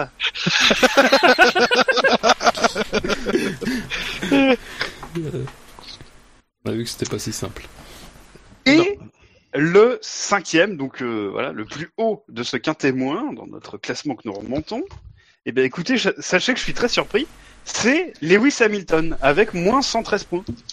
c'est dur. C'est dur. Bah ouais, je vois pas trop. Parce que en vrai, euh, il fait sa course au début, il passe Bottas. À cet Bah instant ouais. précis, tout le monde se dit euh, oh on va se faire chier. Euh, après, bah, bah il fait sa course. Il y a une- la- son coéquipier qui provoque une virtual safety car. son équipe se dit euh, non, mais perdre du temps c'est cool, donc on va pas le faire rentrer. et, je, et je ne comprends pas tout. Je ne Ah, comprends je pas. comprends pas. Honnêtement, tu, tu peux te dire ouais, il savait pas si les mecs derrière les rentraient, mais c'est pas grave. Bah oui, Parce on s'en fout. Dans le pire des cas, tu rentres, les mecs derrière s'arrêtent pas. Et ben, t'auras des pneus, tu vas, tout ce que t'auras à faire, c'est être derrière eux, en attendant qu'ils s'arrêtent, et tu seras devant eux après. Je, y a, y a, je, je ne comprends pas la décision qu'ils ont prise, en fait, parce que ce qu'ils ont prise, oui, c'est, c'est plus, c'est mieux comme ça. Je ne comprends pas la décision qu'ils ont prise parce que, je veux dire, ça, ça- ils couraient aucun risque. Alors peut-être qu'ils voulaient, qu'ils se disaient, personne va s'arrêter parce qu'ils veulent, ils vont faire un one stop, mais c'est con. Je pense que Ah, c'est compliqué. Enfin, euh, évidemment, avec le recul, euh, c'est une erreur. Et ils se sont trompés, évidemment. Mais le truc, c'est que tu peux te dire, lui, il a des pneus super tendres. Donc c'est pas non plus, je veux dire, il est pas dans un besoin impératif de s'arrêter, quoi. Euh, ils peuvent se dire, bon, on va voir, on se laisse un tour de réflexion. On voit ce que les autres font, et si on a du bol, la VSC dure assez longtemps, ce qui était le plan initial. Hein.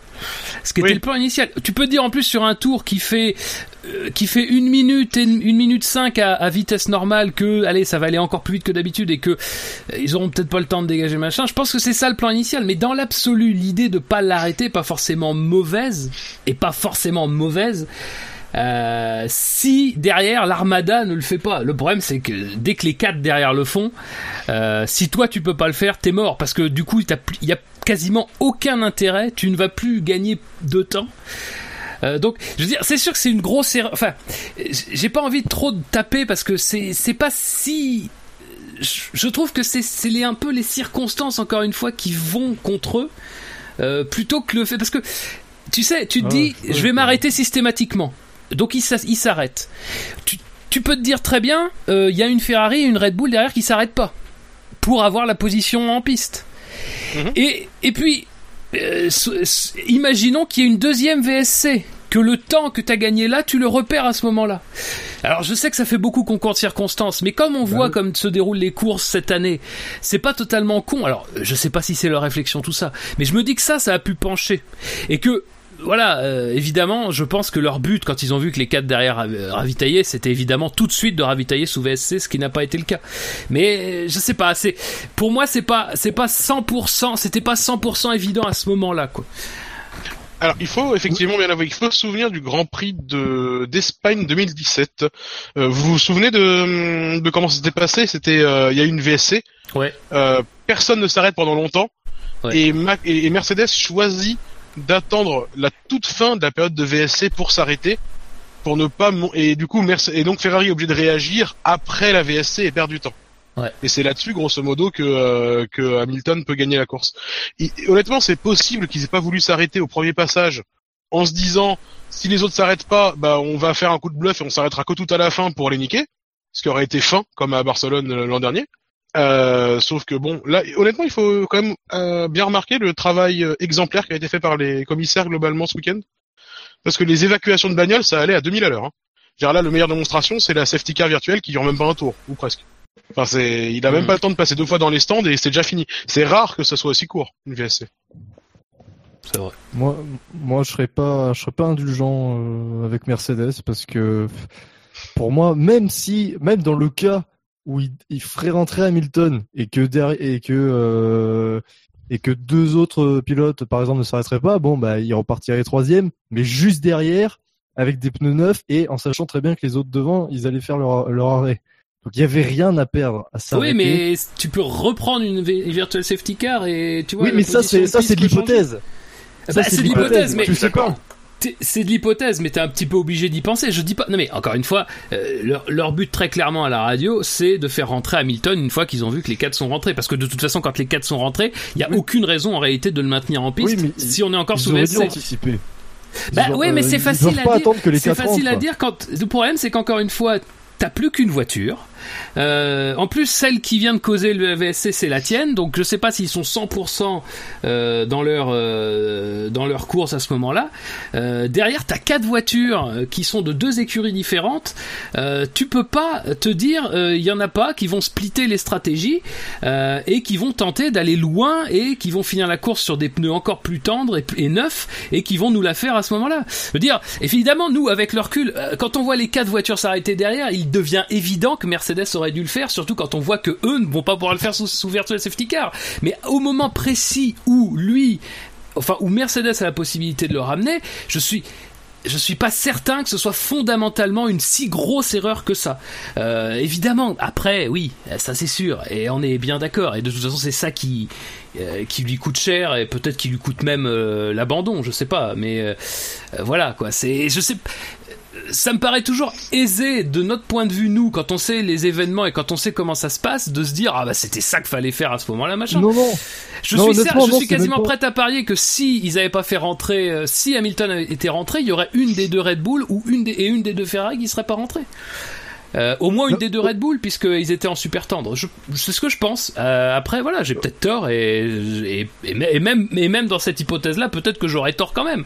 Mais euh, voilà, je Honnêtement, c'est pas c'est pas le fait de, de voir ce qui s'est passé après qui, qui nous fait dire ça parce que dès que la virtual safety car euh, dès qu'il y a eu l'annonce de la virtual safety car euh, les commentateurs et je pense qu'une grande partie des gens euh, qui ont suivi se sont dit tiens c'est le moment pour rentrer parce qu'en plus on Mais est près le moment pour rentrer, où mais- il faut s'arrêter. c'est le moment pour rentrer quand tu sais que t'as un premier relais qui doit faire environ 38 tours quand t'es en super tendre, t'as même pas fait la moitié de ton premier relais. Donc ça veut dire que sur une journée où c'est encore plus chaud que les deux jours précédents, où on voit bien que tout le monde est dans l'incertitude quant à la tenue des pneus, tu vas faire donc faire faire une course de de 40 euh, de de, de 55 tours euh, à tes pneus tendres, euh, puisque c'est comme ça que c'est prévu. Je, encore une fois, je Bah, pense que oui, c'est pas si simple. Les, Bah, bah, les pneus Pirelli ils, ils tiennent beaucoup cette année. Bah, Enfin, on a- oui, mais on a bien vu que c'était pas le cas pour tout le travaillé monde. avec. On a oh non mais Euh, bah oui mais à ce moment-là alors bon non mais on a bien vu que c'était pas le cas pour tout le monde qui tenait bien les pneus Euh, même Non, mais- enfin il y a beaucoup de pilotes qui finissent avec euh, du avec du blistering donc euh, c'était pas si évident que ça quoi Bah, les premiers Grands Prix de la saison, on voit quand même que les, les pneus ils tiennent assez longtemps, quoi. Je veux dire, donc euh, on se dirige à chaque fois. La stratégie, c'est un mais arrêt. oui mais enfin il t'aura pas échappé qu'on n'est pas sur le même circuit qu'en début de saison puisque c'est c'est pas le même circuit Bah non, mais sur tous les circuits, les pneus ils s'usent pas. donc. Non, mais il est Bah, très oui, mais particulier pour les pneus tous, quand même. tous hein. les circuits n'ont pas l'abrasivité n'ont pas les caractéristiques de- des vieux circuits européens quoi surtout les les, les, les trucs d'Asie qui sont neufs quoi donc euh, euh, Alors que, je, je voilà, pense les qu'il y a plus d'éléments. c'est euh, C'est vrai. oui. Mais après, voilà, même- bon, évidemment, euh, voilà, euh, rétrospectivement, c'est une euh, grossière erreur et euh, ça a coûté très cher, euh, voilà, mais bon. Moi, ce que, ce que j'attends impatiemment, c'est le la vidéo que Mercedes euh, mettra sur sa chaîne YouTube, comme ils le font à chaque Grand Prix, euh, où, ils, où ils expliquent et ils analysent la stratégie justement et comment la course s'est déroulée. Euh, D'autant plus que la plupart du temps, cette vidéo est présentée par James Vowles, qui est donc le mec qu'on a carrément entendu à la radio d'Hamilton pendant la course, euh, pour s'excuser et qui disait que c'était lui qui avait fait l'erreur, etc. Euh, moi, j'attends impatiemment d'avoir cette vidéo-là parce que c'est à coup sûr, c'est là qu'ils nous donneront la raison pour le choix qu'ils ont fait au moment où ils l'ont fait. Euh, et ils l'ont déjà fait. Je me souviens pour le Grand Prix de Chine, la vidéo était hyper intéressante parce que du coup ils expliquaient parfaitement pourquoi ils avaient fait le choix sciemment qu'ils avaient fait et qu'ils avaient reconnu ensuite que euh, ils avaient ils avaient ils étaient obligés de reconnaître ensuite que c'était effectivement une erreur, mais à chaque fois ils le font de façon très honnête et j'attends ça avec impatience. Bon, sinon, euh, on peut parler aussi de l'usure des pneus, puisqu'on on a juste évoqué l'usure des pneus de la Mercedes. Euh, comment ça se fait que la Mercedes euh, n'a pas tenu ses pneus temps Enfin, Hamilton fait 27 tours, là où les autres en font plus de 50. Bah, je pense, je pense que la raison, c'est dans tout ce qu'on a évoqué. Il a été obligé de beaucoup plus pousser pour essayer de rattraper le retard qu'ils avaient, coup. Et euh, manifestement, quand tu les poussais un peu trop violemment, les pneus, bah, ils surchauffaient et ça cloquait. Et ça peut aussi s'expliquer simplement par le fait que les setups avaient été faits la veille et qu'il y avait quoi, euh, 15 degrés de différence sur la piste? Euh, Enfin, les setups avaient fait la veille, la, la veille et l'avant-veille. Et déjà, il y avait, il y avait quand même une énorme différence de, de température sur la piste, donc il, ça faisait, ça faisait surchauffer les pneus par l'intérieur et donc c'était compliqué d'attaquer aussi fort. Euh, voilà. Et Red Bull aussi ont fait leur réglage euh. Bah, Bah, sur la oui, Red Bull, euh, sur la Red Bull, ils avaient de l'usure. Hein, Ricciardo euh, s'est arrêté parce qu'il avait un énorme trou au milieu du pneu, quoi. Euh, Verstappen à la fin. quoi. Verstappen à la fin. Ouais, mais Oui, Verstappen mais parce il fait que- une grosse partie de la course en tête. Le, le truc, c'est que quand, Et- quand t'es devant, tu peux un peu plus gérer ton rythme que là, Hamilton, qui était clairement déjà pas dans l'air propre, dans un premier temps, et en plus dans la nécessité, euh, dans la nécessité de rattraper un- une partie de l'erreur qui avait été commise. Euh, et notamment soit en étant offensif vis-à-vis de Raikkonen à un moment donné. Quoi, euh, Soit en étant- derrière euh, Ricardo et De quoi? Il doit pas cracher très longtemps pour les rattraper. Ben non, mais il est dans l'air Non sale. mais mais une fois qu'il les rattrape, il est dans l'air sale et mine de rien, il attaque quand même très fort pour réussir non seulement à les rattraper et en plus à rester avec eux. On connaît les difficultés qu'a qu'a peut avoir la Mercedes en plus dans ces conditions-là. Euh, donc euh, en vrai, euh, ça peut s'expliquer aussi comme ça qu'ils aient autant d'usure. La Red Bull a pas mal d'usure. Quand Verstappen finit sa course, euh, on sait que ses pneus ils sont cuits aussi. Hein. Je veux dire, si la course dure quelques tours de plus, il est pas dit qu'il arrive à maintenir un rythme aussi élevé non plus. Et je crois oui. qu'il l'a dit lui-même, euh, il l'a dit lui-même euh, par la suite. Mais quand tu regardes l'état de son pneu arrière gauche, comme pour tout le monde, euh, il commençait aussi à avoir ce joli euh, blistering sur toute une jolie tranche de pneu où le pneu te regarde dans les yeux et dit regarde, je vais me séparer en deux pendant un certain temps. Ouais. Euh, voilà, il- il avait quand même une sacrée usure aussi. Ricardo, ça a été le cas. Il y a quand même que les Ferrari qui ont euh, qui y ont échappé. Mention spéciale à Jacques Villeneuve, il continue à appeler la As la petite Ferrari. Euh, ça fait un an et demi que tout le monde a arrêté ça, mais non, lui, il continue. Mais euh, mais voilà quoi, je, je... ça a été la seule voiture à être épargnée, la Ferrari. Ouais, enfin, même Verstappen, ok, il a peut-être fini euh, difficilement, mais il fait quand même ses 56 tours sans perdre euh, exponentiellement de, de, de la performance. Là où Oui, elle mais il en ses conditions de 27, quoi. course sont légèrement différentes. Il est devant, il est, il est devant, il Ouais, gère son ça, rythme. pas, ça passe du simple au double là. Hein. Ça passe de 27 à 56. Mais ça, mais ça a une Ouais, influence mais, euh, majeure. hein. Il suffit, Quand elle est il pas de suffit de surchauffe. comparer, euh, il suffit de comparer avec son équipier, encore une fois, qui est pas du tout dans les mêmes conditions de course, qui lui est dans une bataille directe avec un adversaire, qui est pas dans l'air propre, euh, qui, qui, qui doit forcément être dans, une, dans un mode un petit peu différent de, de gestion de, de sa gomme. Euh, il flingue la gomme en, en, en autant de tours que flingue Hamilton, quoi. Euh, c'est tout dépend de la condition, quoi. C'est c'est c'est pas c'est pas si simple que de dire la Mercedes use plus que la Ferrari. La Ferrari clairement use bien moins. Euh, Sur ce Grand Prix. sur ce Grand Prix en tout cas, oui, puisque on a vu que d'autres fois c'était pas tout à fait vrai. Euh, mais voilà, c'est.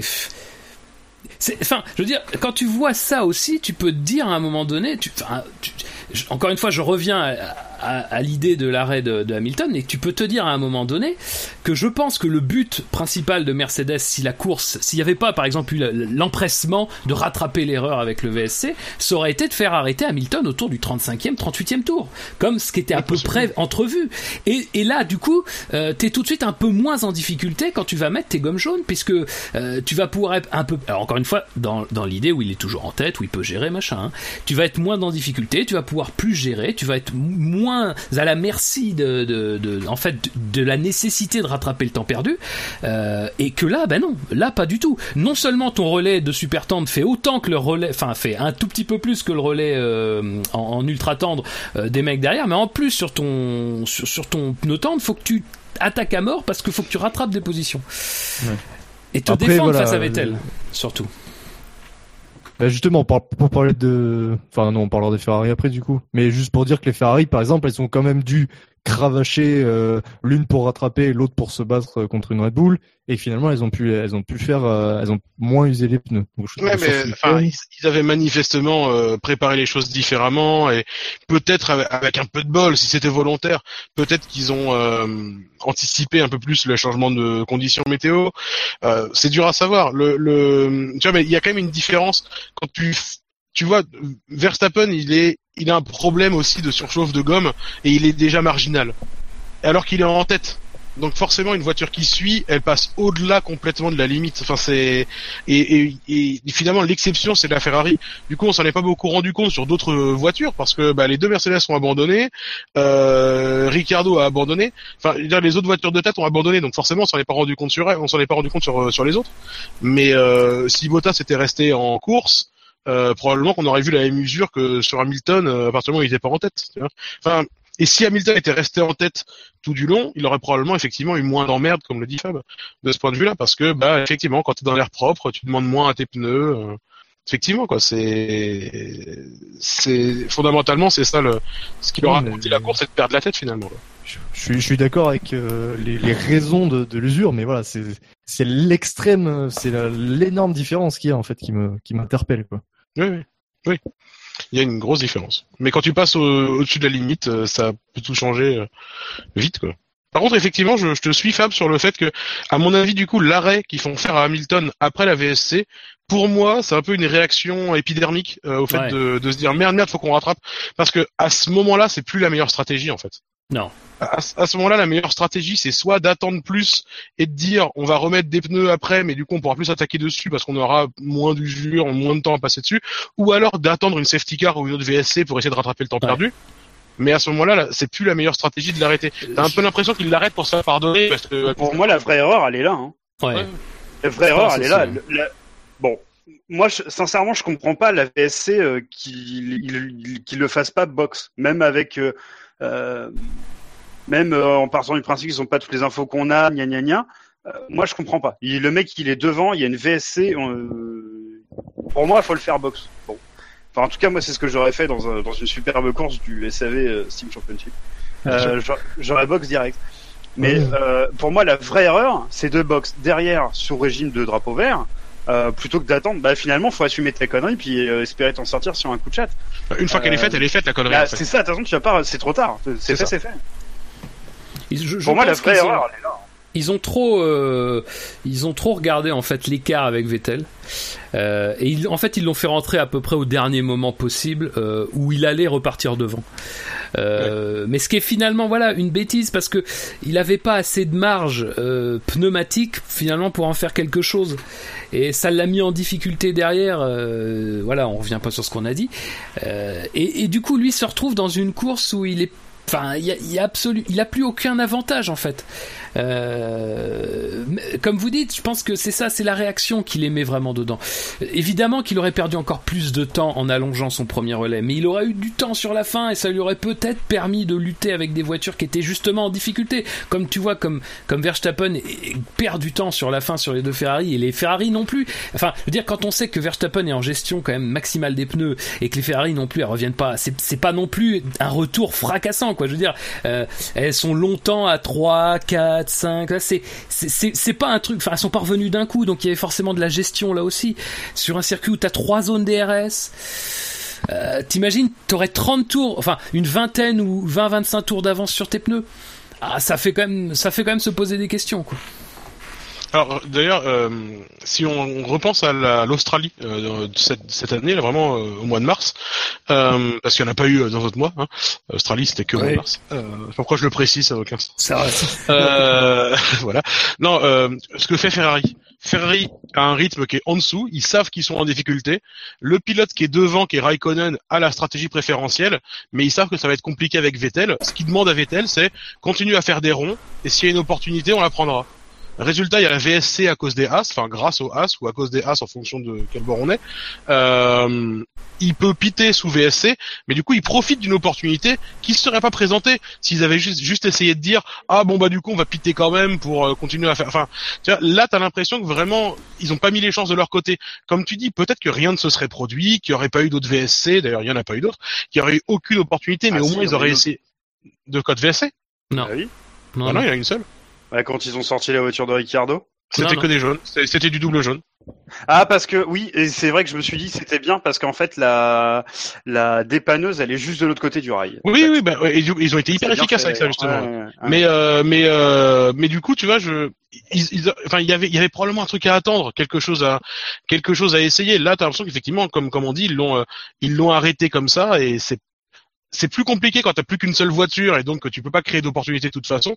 Mais euh, mais bon, bah, de toute façon, bon en définitive, on en parle beaucoup, mais à la fin, il abandonne, donc ça va pas être d'influence majeure finalement sur le résultat final.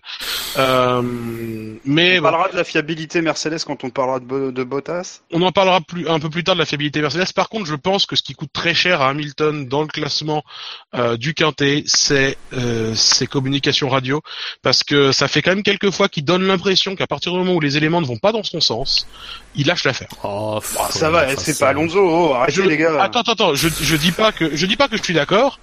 Je dis pas que je suis d'accord. Je dis que ça peut lui coûter cher dans le Ouais, classement. mais Parce que la perception, parce que la perception que tu peux en avoir, Ouais, ouais, ouais, ouais. et voilà, la perception que tu peux en avoir, c'est les gars qui euh, disent ah ben non mais ça fait chier, de toute façon ça va pas marcher, j'y arri- j'y arriverai pas, etc. Pour moi, la façon dont moi je le ressens, c'est qu'il dit les choses comme il doit les dire parce que il veut être très factuel et honnête avec son équipe. Dans, dans- au moment de la communication où il dit, euh, mais moi j'ai pas 8 secondes à rattraper là, je peux pas les rattraper. Euh, voilà, il est, il est honnête et il donne à son équipe les éléments qui sont utiles. Mais je peux comprendre que la perception qu'on puisse en avoir, ce soit de se dire merde, c'est un mec qui lâche l'affaire euh, facilement. Je, c'est tout ce que je dis. Je dis simplement que ça peut. Non, non, euh, mais t'as as sans doute raison. et, euh, moi, ce sera pas la première fois que je le dirai ça, mais ça n'a aucun sens de juger un pilote sur sa course, sur ses communications radio. Non, mais d'autant plus que si tu penses ça, si tu, si, si, si quelqu'un pense, pas, pas toi tu, hein, mais si quelqu'un, euh, si quelqu'un pense que euh, Hamilton il baisse de motivation, bah comme dit euh, Nico Neko sur le chat, euh, il parle de la fameuse baisse de motivation.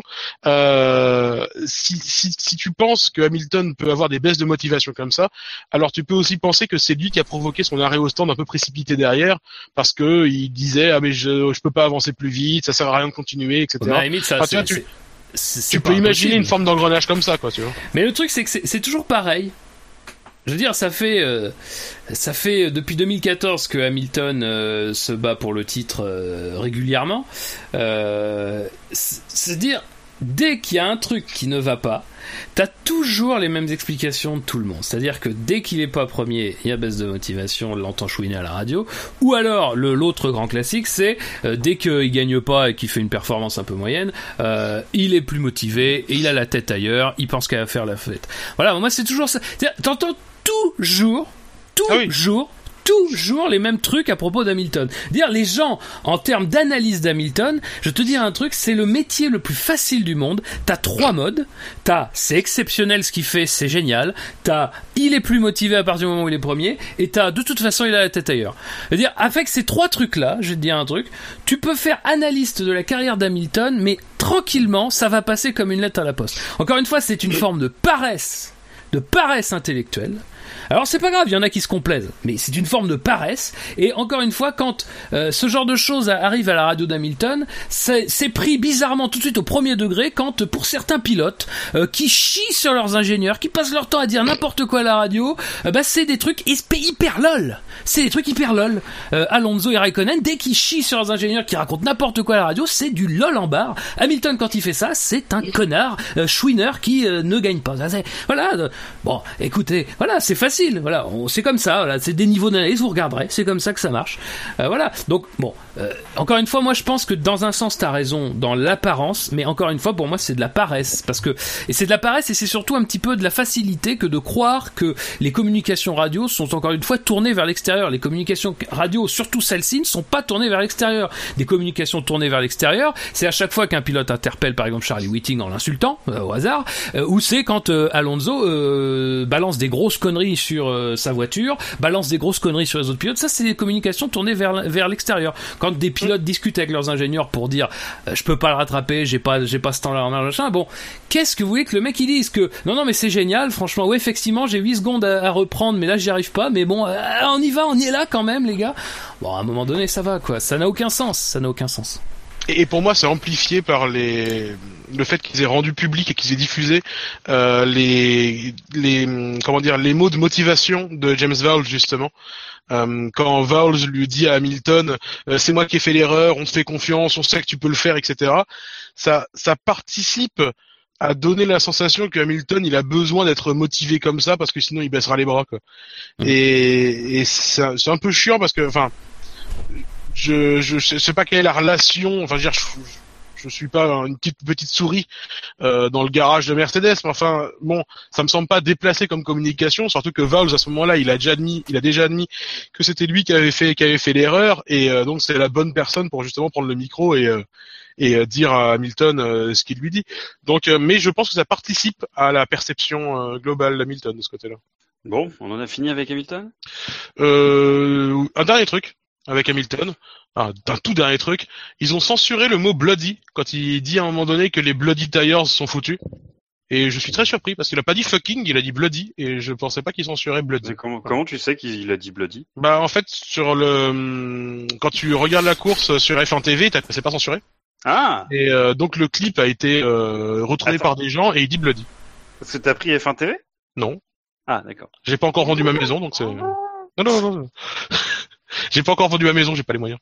Allez, on remonte le quintet mou. Euh, donc euh, sixième en partant de la fin. Carlos Sainz Junior moins 85, alors que lui méritait clairement d'être dernier du quintet moins. hein.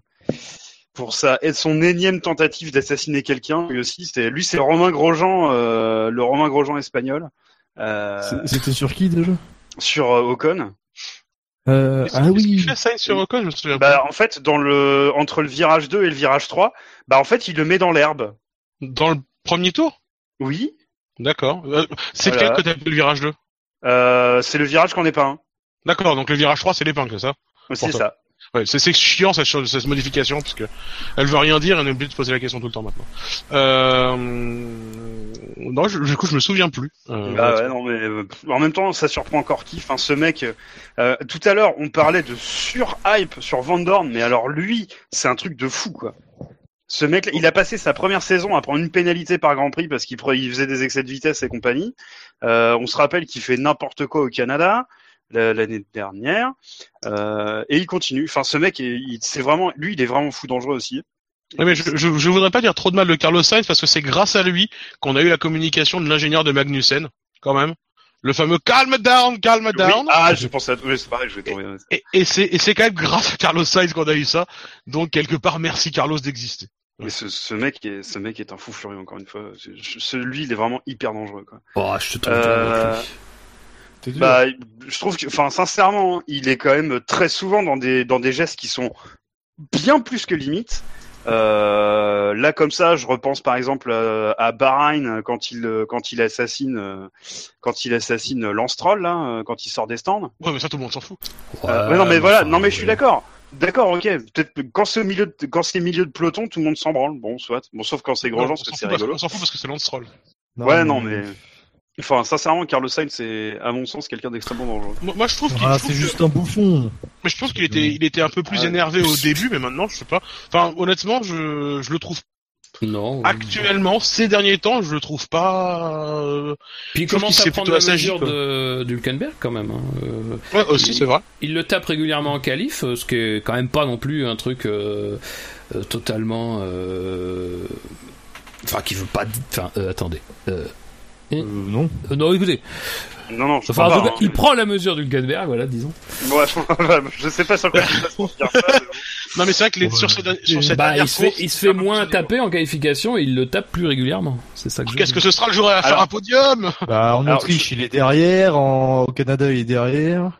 Et Pour, pour moi, pour moi. Sainz est, est tout le temps derrière Hülkenberg, ou presque. Oui, bah après, tu peux Euh, prendre les courses où effectivement il est derrière et dire qu'il est derrière, mais enfin, on peut aussi Non, non, non, mais cela étant dit, pondérer, Pour quoi. aller dans ton sens, Fab, on peut regarder, on peut regarder au classement pilote. Et pour le coup, on va pondérer. C'est que Hülkenberg, il a 34 points au, au classement général et, euh, et Carlos Sainz, il en a 28. Ils sont quand même relativement proches en perfo euh, à la en, fin oubli- en n'oubliant pas qu'au Grand Prix de France, la seule raison pour laquelle il termine derrière Hülkenberg, c'est ce problème moteur qu'il a à la fin. Le problème de MGU4 qu'il a à la fin, Sainz aussi. Enfin, Hülkenberg, il est pas épargné par les pannes non plus, j'ai l'impression. Non, mais enfin, Non, mais sur cette course-là, en à tout vue de cas, nez, euh, ils ont eu beaucoup de punch, enfin, ils ont eu des punch Eux, ils sont à trois abandons chacun pour information. Voilà. euh, D'accord. Et dès qu'ils abandonnent pas, ils marquent des points. Ce qui confirme le quand même en, de en Renault. parlant en performance pure, euh, voilà, j'ai la sensation que c'est moins déséquilibré que euh, que la fin de saison dernière, mais encore une fois, c'était plutôt normal. Euh, mais surtout que le début de saison où là, clairement, euh, au moins dans l'exercice des qualifications, Hülkenberg avait un avantage net. Euh, là, en qualification, euh, moi, de ce que je vois sur les cinq dernières courses, il est quatre fois devant, quoi. Alors, effectivement, il y a eu des problèmes pour Hülkenberg, au moins, en, au moins en Espagne. Euh, mais sur les autres courses, j'ai pas souvenir qu'il y a eu particulièrement des problèmes et il était devant quand même, quoi. Euh, c'est- en course Non, non, en qualification, je parle en qualification. Ah, mais bon, euh, en course, on voit 34-28. Alors évidemment, les points, ça veut dire, euh, ça veut dire ça veut pas dire, mais euh, voilà. je ça- viens de. Excuse-moi, Fab, je te coupe la parole, mais je suis allé sur ce site de référence motorsport.com, n'est-ce pas, qui avait sorti un, un comparatif entre coéquipiers après les qualifications d'Australie, et il y a 5-4 pour Hülkenberg. Ouais. Comme quoi. Sachant que les quatre fois euh, où euh, Hülkenberg était euh, était devant, euh, enfin c'est les quatre premiers grands prix quoi déjà. Boum, il prend il prend un 4-0 au départ et là maintenant bon on est plutôt sur un sur un, un 5-1 pour euh, Carlos Sainz. Ouais, Enfin ouais. 4 4-1 Bon. pardon. Euh, C'est plutôt, c'est plutôt correct. Le Non, monde mais Stone c'est- sur le chat dit un truc assez juste. Il dit qu'en fin de top 10, la différence de points est minime, donc c'est normal que leurs points soient proches. Et mathématiquement, c'est vrai. C'est c'est vrai que c'est logique que la différence de points entre deux soit. Enfin, je dirais, Oui, il termine mais- pas premier et deuxième, quoi, tu vois. Mais au-delà, au-delà de ça, oui, 34-28, c'est pas un énorme écart en pourcentage, quoi. On parle de la même chose, quoi. Non, non, mais c'est vrai, mais c'est vrai que sur des pilotes qui sont plutôt, euh, euh, qui vont plutôt être classés septième, huitième, euh, neuvième ou dixième, bon, euh, Non, mais si, non, mais je comprends. C'est- C'est-à-dire, s'il y, avait, s'il y avait eu 10 à 2, on aurait dit oui, il y a que 8 points d'écart, mais 10 à 2, c'est finalement 5 fois plus. C'est ça qu'il faut. Là, 34-28, bon, c'est, c'est finalement, euh, oui, non, mais il n'y a pas une si grosse différence, C'est- et c'est puis, serré. et puis comme, et puis comme on dit, il- voilà, il- Enfin, Sainz retrouve une certaine forme euh, à l'heure actuelle. Donc, mis à part le fait que euh, manifestement il soit aussi dangereux que Maldonado pour euh, pour Scani, je- Moi, je moi, je suis assez d'accord. Hein, mais... Non, moi je, moi je trouve je- je- avec soi-même, ça tombe bien. avec moi-même. Mais non, mais voilà, je je je pense qu'il commence à retrouver un, un regain de forme, euh, qu'à mon avis il est moins maboule qu'il l'a été à une époque et que ça va aller en pour le mieux et, et qu'à mon avis il restera chez Renault. Je mets un petit billet là-dessus. Allez, on avance. Daniel Ricciardo, moins 87. Valtteri Bottas, moins 39. Pierre Gasly, moins 23. Sergio Perez, moins 17. Nico Hülkenberg, moins 16. Fernando Alonso, 14. Donc premier pilote positif. Marcus Ericsson, 31. Kevin Magnussen, 42. Et alors, Charles Leclerc et Esteban Ocon sont à égalité à 58 points. Mais Esteban Ocon euh, sera lui dans le quintet plus puisqu'il était devant à la course. Et donc c'est Charles Leclerc qui termine le ventre mou. Je, je m'insurge contre le moins 22 de Pierre Gasly évidemment. oui, c'est, sévère parce que. Alors déjà c'est moins peut rien. 23 déjà. Bah du coup je m'insurge encore plus de un point de plus euh, parce que bah il se fait bousiller sa caisse par Van Dorn au début et que derrière il ne peut pas grand chose du coup. Et, et malgré ça, il fait une super course, quoi. Ouais, Enfin, ouais. je veux dire, enfin, il est dans les points jusqu'à la toute fin. où Et, il et- perd, et- et je trouve que c'est vraiment compliqué. Il, il passe sa, il passe sa course à, à gérer une usure plus forte du fait que sa voiture a été endommagée par le Belge aveugle au début de la course.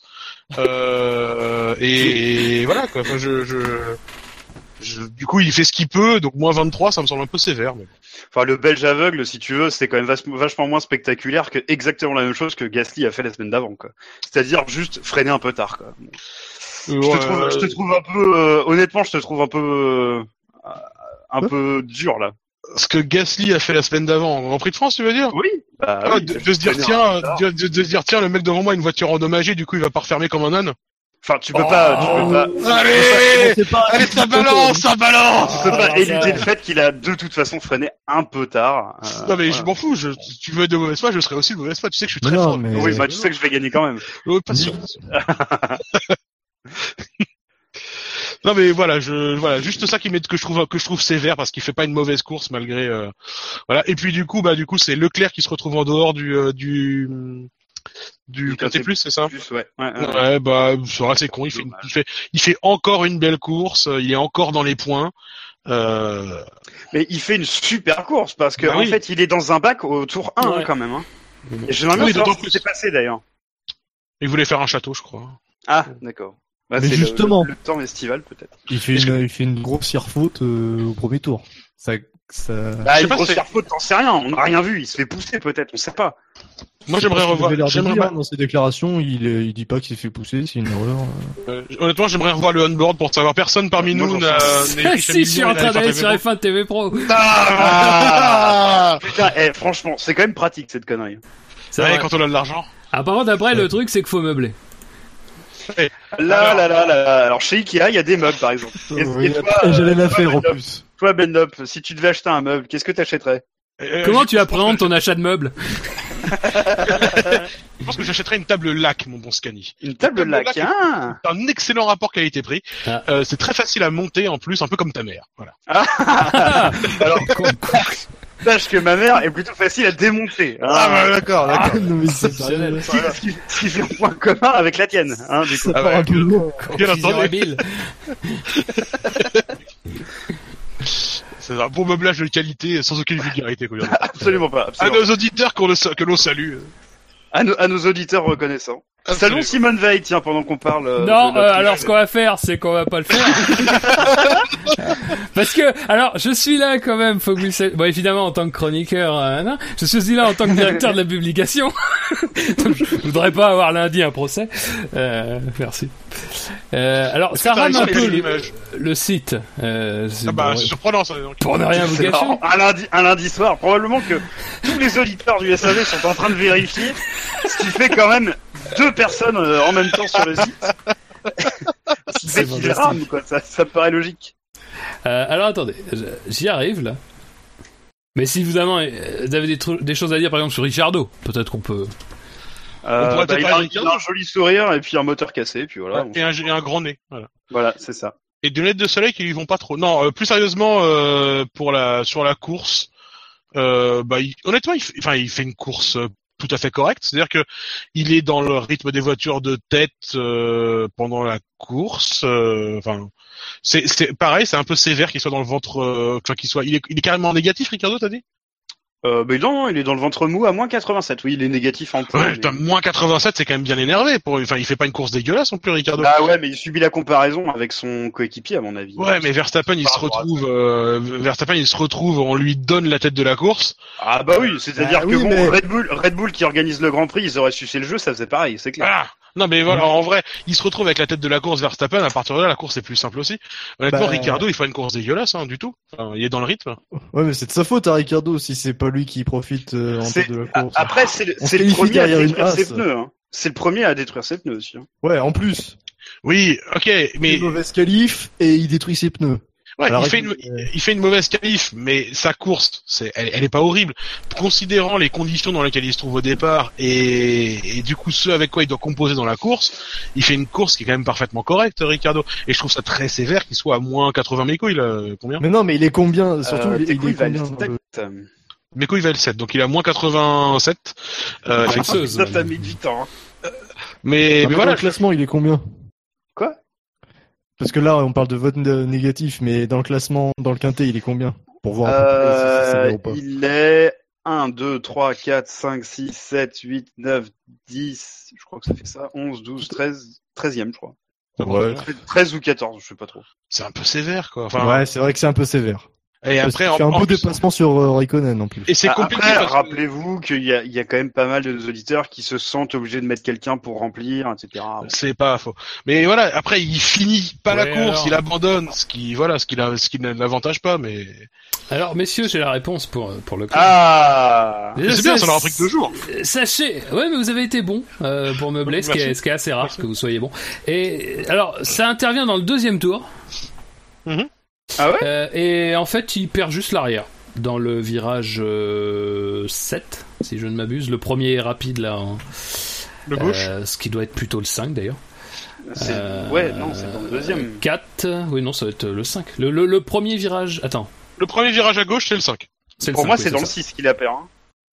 Non, non, il la perd euh, juste. Non, non, non, non, il la perd dans le 5 et il va dans le bac à gravier. Mais en fait, il y a de la chance. Il perd pas énormément de temps au final parce que il peut reprendre le la partie du circuit, vous savez, qui traverse le bac à gravier. Il a pas Ouais. besoin de prendre un vieux chemin de traverse tout dégueulasse. euh, donc, euh, il perd pas énormément de temps. Bon, évidemment, il est dernier et lo- assez loin du paquet, mais voilà, il limite la casse, quoi.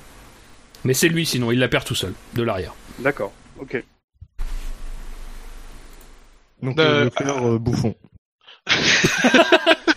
Résumons. Ouais, résumons. Anon2761 sur le chat demande si quelqu'un sait pourquoi Ericsson l'a laissé repasser à la toute fin. Bien, la réponse est simple, c'est parce que Leclerc l'avait lui-même laissé passer pour que Ericsson aille attaquer Alonso, ce qu'il n'a pas réussi à faire, et donc ils ont rechangé après. Il s'est passé la même chose chez Force India. Oui. Et exactement. Bah, ouais. Bah, c'est. Euh... Et. Potas, du coup, on a Ah oui, euh, la fiabilité des, des Mercedes, on peut en parler et puis ça clôturera notre passage dans le ventre mou. Eh ben, écoute, euh, ça faisait longtemps qu'on a, enfin, très longtemps qu'on n'avait pas vu deux Mercedes abandonnés, déjà. euh. Est-ce que Sans- c'est pas la première fois depuis euh, les turbo hybrides? Bah non, Espagne 2016, elle s'accroche. Alors, en, en Ouais, s'accrochant, d'abandon sur, Sur problème sur, technique. Problème technique. Eh bien, j'ai vérifié. C'est la Ah. première fois depuis Italie 55. Exactement, Italie 55. Ah, la Ça a failli, ça a failli arriver au Canada en 2014 Ouais. quand Hamilton a abandonné Rosberg était à deux à l'heure Ah C'est oui, c'est vrai. préserver La sais première, la première victoire de Ricardo. pas. Oui. Mais, Toujours une Red euh, Bull pour profiter. euh. Ouais, opportuniste. Ouais. Mais mais non, bah écoute, non, là, vu la fiabilité de Mercedes, euh, je pense que ça, ça a été un jour compliqué pour eux parce qu'il y a à peu près rien qui allait dans leur sens. Est-ce est-ce que c'est dû au nouveau moteur Enfin, Je crois pas. À la maison, c'est moche. hein. Ouais, ouais. Je, mais je crois pas que ce soit lié au nouveau moteur parce que le, le problème de Bottas c'est un problème de boîte de vitesse, si j'ai pas de conneries.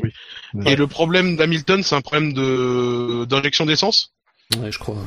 Oui, je crois que c'est ce qu'ils ont dit, ouais. Donc c'est donc c'est pas un truc, c'est ouais, c'est un problème de pression d'essence à la fin. Donc c'est pas un problème, c'est le c'est pas un problème de moteur. Les pro- ils devraient même pas avoir besoin de changer d'élément pour le prochain Grand Prix, ce qui fait qu'ils auront pas de pénalité. Merde. Mais euh... parce que bon c'est sympa quand les mecs partent d'un peu plus loin forcément. Mais euh, ça fait un peu d'animation. Mais euh, du coup euh, non c'est c'est pas là à être lié au nouveau design, euh, au niveau moteur.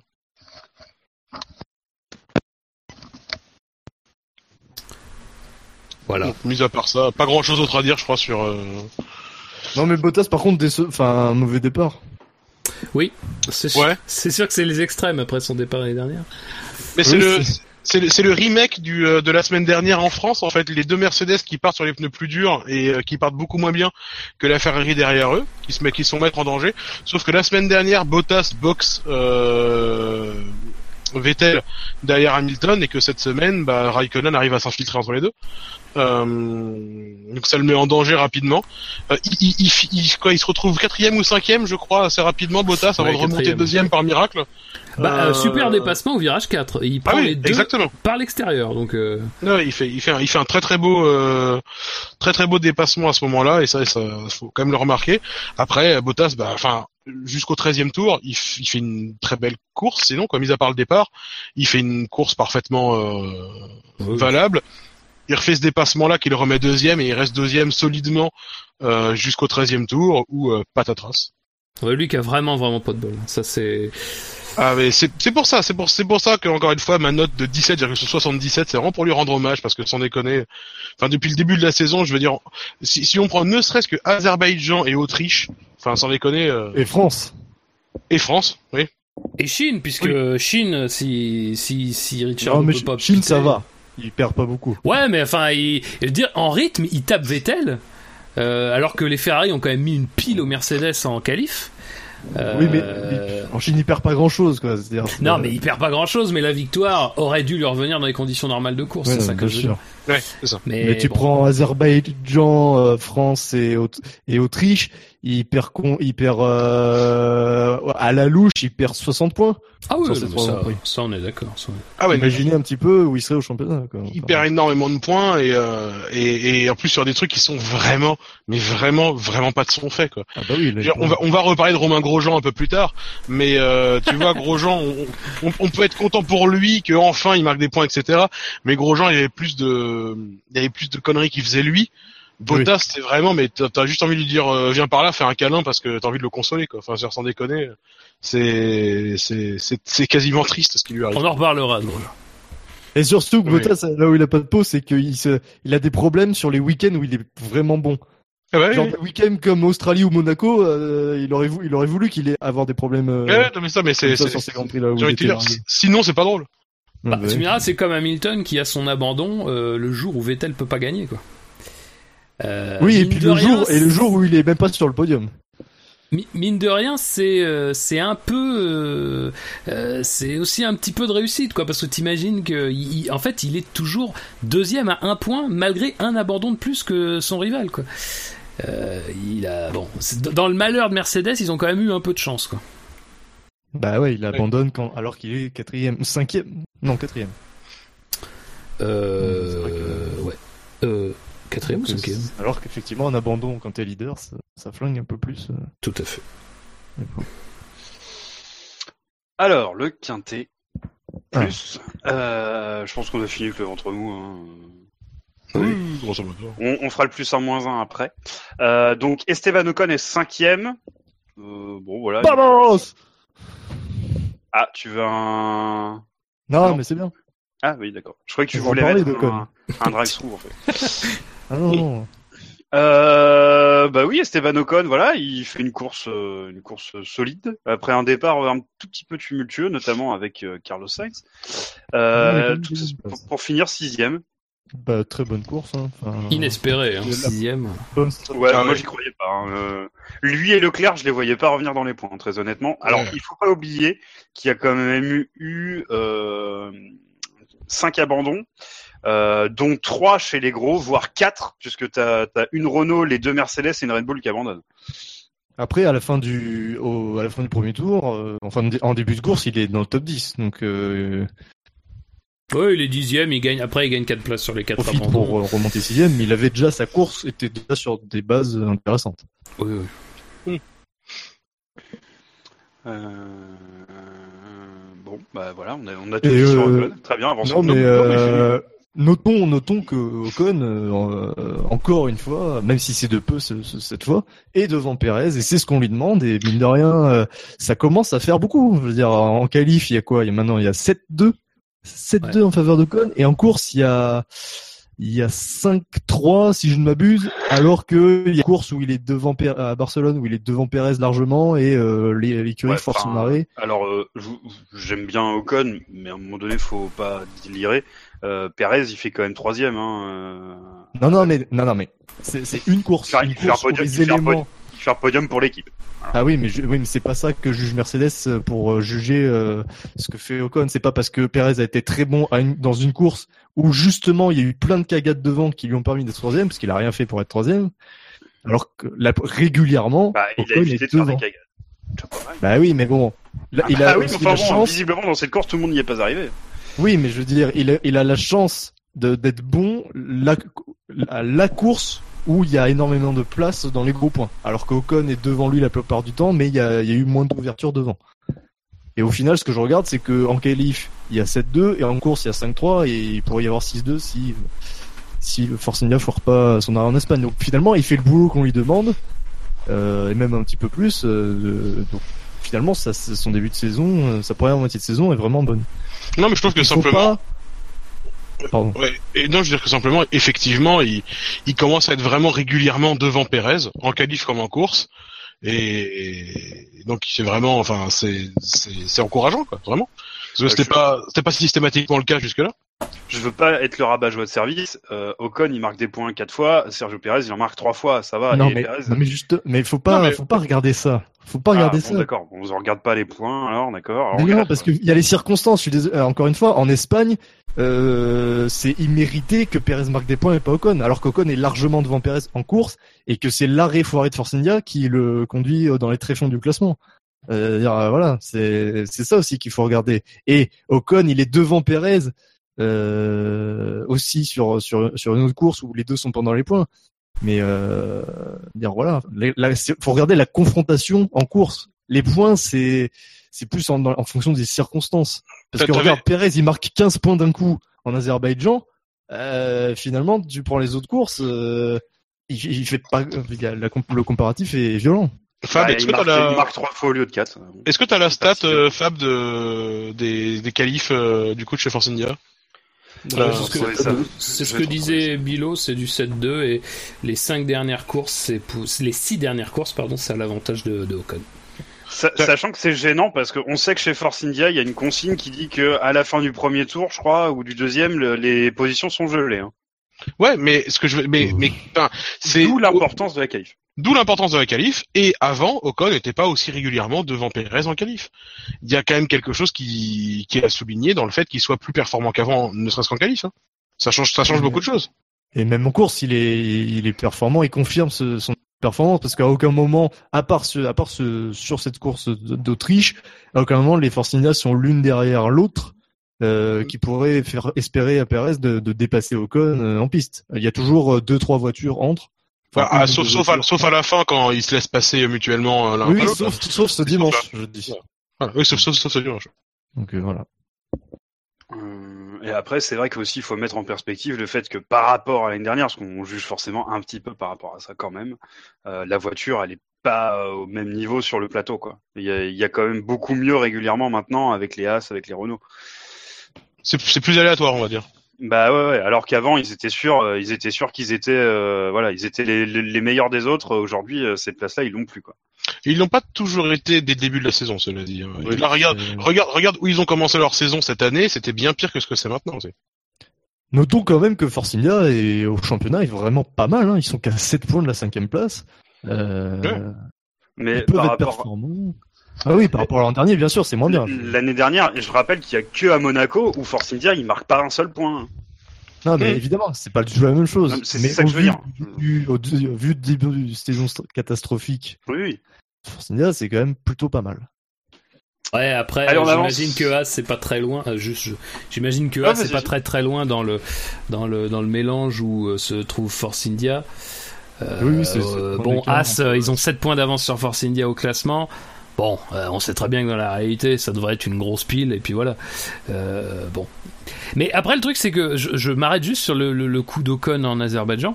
Euh, alors, certes, Perez marque des points dans une course un peu aléatoire, pour le moins. Euh, mais le problème, c'est qu'Ocon, lui, ne se laisse même pas la moindre chance de, Ah ouais. euh, de profiter en fait de la moindre chose, parce que il- sa course s'arrête au premier tour. Quoi.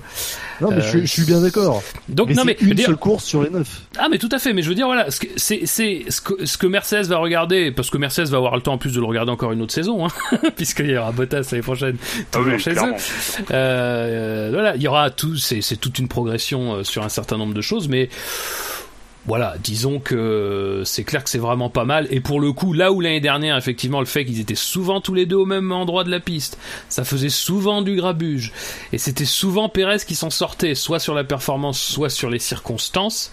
Euh, cette année, il y a moins match quand même. Et clairement, Ocon a, pris la mesure de Pérez. Et, et les qualifs, c'est vraiment éclatant sur ce coup-là parce qu'un 6-0 sur les 6 dernières courses, euh, voilà, c'est ça parle quand même quoi. Ça peut pas être que des circonstances. Il faut, il faut continuer comme ça, euh, jusqu'à pas se relâcher. Encouragement sur le bulletin. Eh ben, encouragement, un peu comme cette course aussi pour euh, Sébastien Vettel, qui est quatrième du Quintet Plus, avec Sébastien 152 points. Bah oui, on prononce à la, on prononce à l'autrichienne du Sud. Le fameux, Séba- Sébastien. le fameux accent. le fameux accent. Oh, je- au Wiedersehen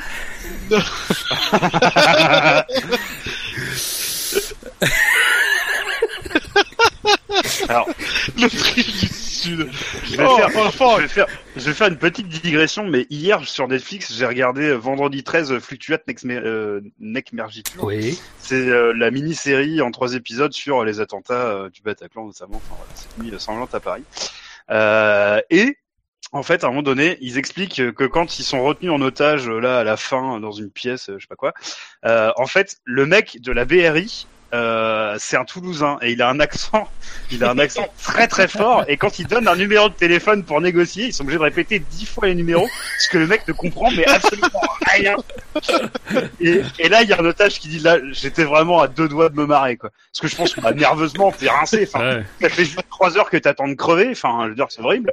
Et, euh, et là, t'as un connard avec oh putain, c'est Enfin, c'est eh, c'est eh, comme, c'est le 7 ou c'est le 8 Hein Chocolatine Non Ah Il a crié Bref, chocolatine. normal. Le cri de ralliement, évidemment. ah, c'est ça. Chocolatine Akbar Voilà, bon, ouais.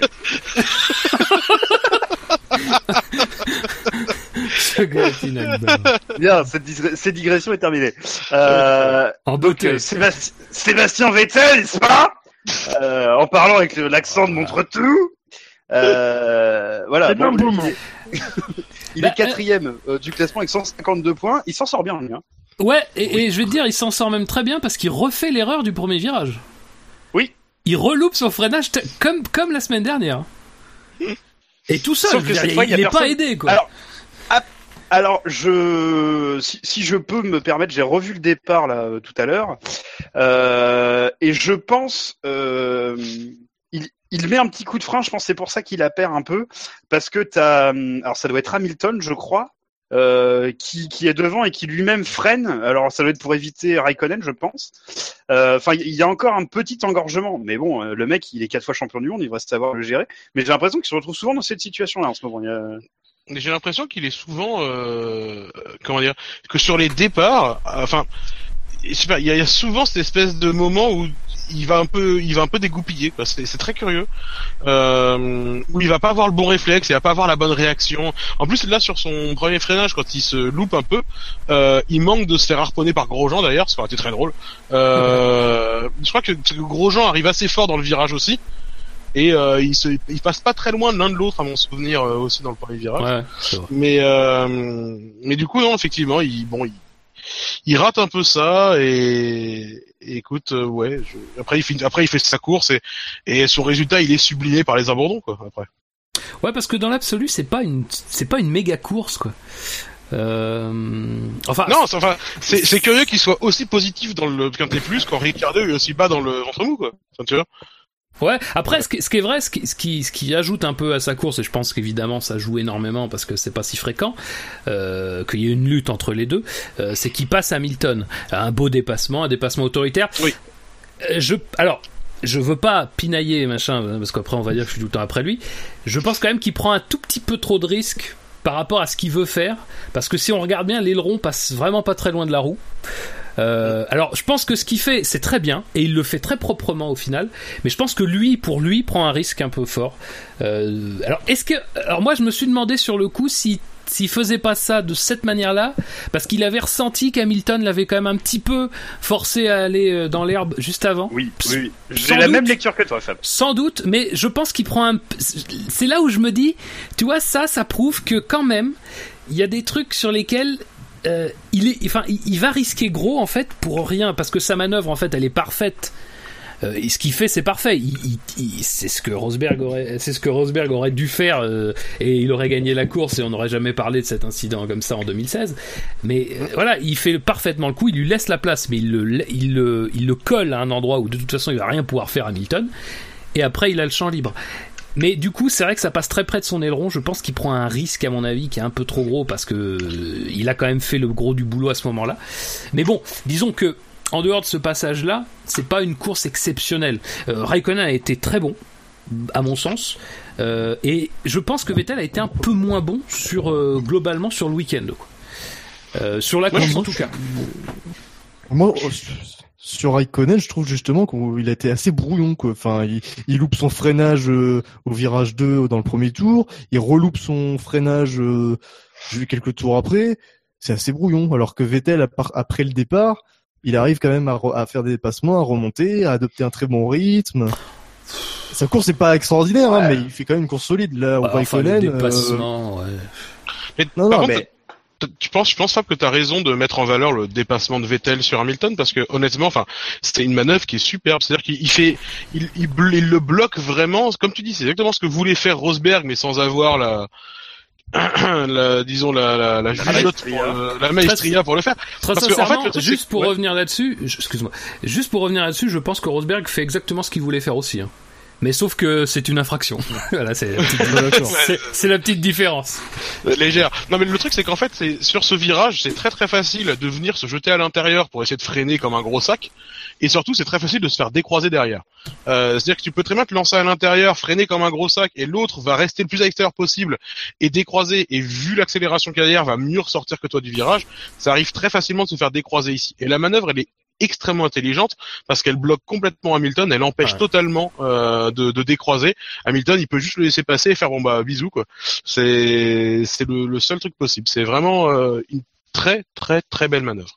Mais c'est vrai qu'à part cette manœuvre là, il fait pas une course de ma boule. Alors je suis aussi d'accord euh, pour dire que euh, Raikkonen fait une course qui est, qui est par moments un peu brouillon. Il a fait beaucoup de blocages. Il a il a très souvent bloqué, bah, notamment au virage numéro 3. Il a très souvent bloqué euh, l'avant droit en particulier dans ce dans ce dans ce, dans ce virage là. Euh, il a semblé assez il a semblé pas hyper à l'aise avec la voiture pendant une bonne partie de la course. Juste, bah, je pense en fait tout le premier relais glo- glo- globalement, il est pas, il a pas l'air hyper à l'aise. Euh, son deuxième relais est superbe par contre. Mais euh, mais ouais, je, je, la, course de Vettel c'est une course solide, mais j'ai pas non plus été, euh, j'ai pas non plus été retourné quoi. Bah, c'est une course solide et, quand même, moi je trouve que c'est assez rapide parce que tu vois, il termine dans- juste derrière Raikkonen alors que euh, en début de course, il perd un temps, il perd beaucoup de temps par rapport à son coéquipier, quoi, vu qu'il a pas mal de voitures entre. Oui, non, euh, forcément, il, a- il quand même un rythme très solide. Quoi. Oui, non, c'est sûr. C'est sûr. Mention spéciale à Ferrari, donc qui n'aura pas inversé les positions à la fin aussi. Oui, alors d'a- d'ailleurs, j'ai un drive-through. Ah, attends, vas- Ah, vas-y, tu veux un drive jingle. through? Tu veux donc un jingle? Mais, mais quel abruti. C'est incroyable. C'est incroyable. Mais qu'est-ce qu'il fait? Non, franchement, c'est inadmissible. Inadmissible. Excusez-moi, mais c'est un vrai abruti. Pardon, excuse-moi, je me souviens plus de ce jingle. Il est quand même formidable. Pardon. Donc c'est- un drive-through sur euh, sur les commentaires de Julien Febro. Alors c'est un petit drive-through, hein. c'est pas énorme. Mais euh, donc quand, en fin de course on se demandait si Raikkonen allait laisser passer Vettel ou pas, t'as Febro qui nous dit ah bah non on espère on espère qu'il le laissera pas passer et tout. Euh, J'ai envie de dire mais comment tu, enfin tu peux pas dire on espère qu'il va pas le laisser passer parce que c'est la course et à un moment donné il y a un championnat pilote à gagner et il y a juste 50 points d'écart entre Vettel et Raikkonen. Raikkonen n'est plus n'est plus en position de d'être titré. Enfin, à un moment donné, pour moi, ça aurait été logique. D'ailleurs, je comprends absolument pas pourquoi Ferrari n'a pas demandé à, à Raikkonen de laisser passer Vettel. Euh, ça se trouve, Vettel peut perdre le titre pour 3 points, et là, les 3 points, euh, on saura où ils sont perdus. Euh, donc, je trouve ça un peu un, peu idiot de, de, venir euh, donner la morale. Oui, il faut pas de consigne d'équipe, etc. Alors que là, c'est un championnat qui se joue et que ça aurait été parfaitement naturel qu'il y ait consigne d'équipe, sachant qu'il y a un des deux pilotes qui n'est pas dans la course au championnat. Et en plus de ça, c'est même pas pour la gagne, quoi. C'est une inversion entre deuxième et troisième. Raikkonen restait sur le podium, deuxième et troisième pour lui, ça faisait aucune différence. Euh, je peux te donner la réponse que Arriva Bene a donnée à la Sky Italia euh, à cette question, parce que la question lui a été posée de mais euh, pourquoi vous n'avez pas inversé les positions? Et en gros, sa réponse, elle a été très simple. Il a dit bah euh, Raikkonen a fait une très belle course et euh, je pensais que ça aurait été injuste de leur demander d'inverser les positions. Ah ouais, bah c'est complètement, enfin c'est débile Bah, comme réponse. bah écoute, c'est, ça me, enfin c'est, ah puis bon, en plus euh, un Ferrari qui inverse la position en Autriche, ça aurait pas été la première fois, mais euh, mais je, voilà, je, je comprends sa réponse et je pense que c'est une réponse aussi d'un bon meneur d'équipe, honnêtement. Euh, c'est, voilà, je, je comprends que dans la logique purement des, des points, euh, on puisse se dire que ce soit avantageux, mais en même temps. En- en- imagine, tu, il demande à Raikkonen de d'inverser les positions là. Enfin, c'est quoi le comportement de Raikkonen pour le reste de la saison? Mais Raikkonen, il- de toute façon, de deuxième à troisième, il, il perd même pas le podium. Ouais, non mais d'accord. il- Non, mais il perd, il perd pas le podium. Mais t'imagines ce que tu fais à la motivation d'un de tes pilotes, quoi. C'est-à-dire que tu lui dis, ouais, bon, en fait, toi, tu comptes pas. Tu comptes Mais plus. non, mais c'est pas, c'est pas une question de compter ou pas. C'est qu'à un moment donné, le titre pilote se joue et Raikkonen n'est pas dans la lutte. Si Raikkonen avait été 20 points derrière Vettel, là, j'aurais dit, ok, euh, pas d'inversion parce que Raikkonen peut lutter pour le titre, euh, on le désavantage pas. Là, faut pas, faut pas, faut être honnête. Euh, ce serait complètement con de la part de Ferrari de pas désigner euh, Vettel comme pilote numéro un, en sachant l'énorme écart mathématique entre les deux pilotes. Quoi. Euh, Ouais, moi, je, je veux dire, j'ai vraiment aucun problème avec le fait qu'ils aient laissé la logique de la course prévaloir. Euh, pour moi, c'est c'est bien qu'ils aient fait ça parce que c'est plus, euh, c'est plus, comment dire, c'est Bah, plus organique. sportif. Bah, c'est plus sportif, c'est plus organique, c'est plus logique. mais. Et, et d'ailleurs, dans les, ce que tu parlais du coup des, comment, des commentaires de Febro et de Villeneuve, parce qu'ils ont pas mal, ils ont pas mal parlé tous les deux, euh, Febro était de l'avis qu'ils allaient inverser. Et Villeneuve, attention Scani, tu vas voir, je vais dire du bien de Villeneuve. Ah. Euh, Villeneuve avait effectivement euh, prédit qu'il n'allait pas inverser les positions. Febro avait dit, bah écoutez, on met un billet sur le fait qu'ils vont le faire. Et effectivement, ils l'ont pas fait. Donc euh, bravo Villeneuve, belle prédiction. Moi, sincèrement, euh, ils l'auraient fait, ça m'aurait pas choqué. Ils l'ont pas fait, ça m'a pas choqué. Euh, je pense que justement, enfin, on est encore dans un moment où effectivement on peut se poser des cas de conscience un peu comme ça, ce qui, puis la réponse d'Arrive à Béné prouve un peu ça. Ça veut dire quand même qu'à un moment donné ils l'ont forcément envisagé, ce qui est normal. Euh, Mais du coup, euh, voilà, je- sincèrement, moi, je pensais pas. Alors jusque jusqu'au moment de l'abandon enfin avant l'abandon d'Hamilton, je me suis dit ils vont pas le faire. C'est un peu risqué. Bon, même si en réalité c'était pas forcément très risqué, mais bon. Euh, quand t'as quelqu'un juste derrière toi, c'est toujours un petit peu risqué. Oui, oui, là c'est risqué. Euh, Enfin, avant l'arrêt d'Hamilton d'ailleurs, pas l'abandon, le deuxième arrêt d'Hamilton. Euh, une fois ça, je me suis dit, bon là ils ont tout loisir de le faire, et je me suis dit, quand il y a eu l'abandon d'Hamilton, je me suis dit là ils vont le faire parce que ça fait encore plus de points. Finalement ils le font pas, c'est pas. Euh, oui, alors c'est sûr que si, Ça encore une fois, c'est comme cher. Mercedes l'année dernière euh, en Hongrie. Euh, C'est-à-dire que si Hamilton perd le titre d'un, deux ou trois points, tu vas te dire ah c'est complètement con, ils ont perdu en Hongrie. Non, mais tu, encore une fois, tu peux te dire. Mais non, mais attends, tu peux, tu peux te dire aussi qu'ils ont perdu les points ailleurs, et encore une fois, c'est pas. disons que là, on a eu le résultat au mérite. S'ils avaient inversé les positions, il y aurait eu quelques points de plus pour Vettel. Est-ce que c'est vrai que avec un, un Raikkonen qui est pas sûr de continuer l'année prochaine et qui sait peut-être déjà qu'il va pas continuer l'année prochaine, est-ce que même si Raikkonen n'est pas connu pour être quelqu'un qui, qui, va foutre la merde et tout, est-ce que c'est c'est bien, est-ce que ça serait bien joué de désintéresser aussitôt euh, ton pilote euh, numéro 2 c'est risqué parce que encore une fois, on est dans une saison où visiblement et visiblement pour Ferrari, notamment sur cette première partie de saison, tous les points comptent parce qu'encore une fois, je redis, Hamilton vient de marquer zéro point et il est qu'à un point de Vettel. Euh, donc ces points-là que, que, que Vettel n'aura pas pris directement euh, au, profit de, de Raikkonen, ce sera peut-être ça sera peut-être la base de points que Raikkonen prendra en fin de saison ou en milieu de saison à Hamilton euh, et qui seront précieux dans la lutte au titre. Euh, voilà, l'année dernière, on a vu. a 10 points d'avance sur Mercedes. L'année dernière, on a vu très rapidement euh, de quoi il retournait chez Ferrari. Euh, ça a été assez clair, euh, et, et, sans parler qu'il y ait eu de, de, consignes et tout, mais ça a été assez clair, notamment aussi parce que les performances de Raikkonen n'étaient pas bonnes. Cette année, elles sont un peu meilleures, même si depuis quelques courses, il s'est encore un petit peu effacé. Là, c'est sa première c'est sa première bonne course depuis un petit moment, euh, je trouve. Euh, c'est vrai que ça aurait été, ça aurait été peut-être mal joué psychologiquement de le faire. Et vu que Ferrari, quand même, cette année prend plutôt, en général, des décisions qui sont pas, pas connes du tout et qui sont même plutôt très bonnes, je me dis que dans la lancée de leurs décisions, dans leur dynamique, c'est pas du tout idiot. Et je pense que ça va froisser ni Vettel et évidemment pas Raikkonen. Euh, voilà, donc à ce stade de la saison, je pense que c'est pas une si mauvaise décision que ça. Mais ils auraient fait l'inverse. Franchement, j'aurais dit que ça aurait été une bonne décision aussi. Voilà, euh, à voir.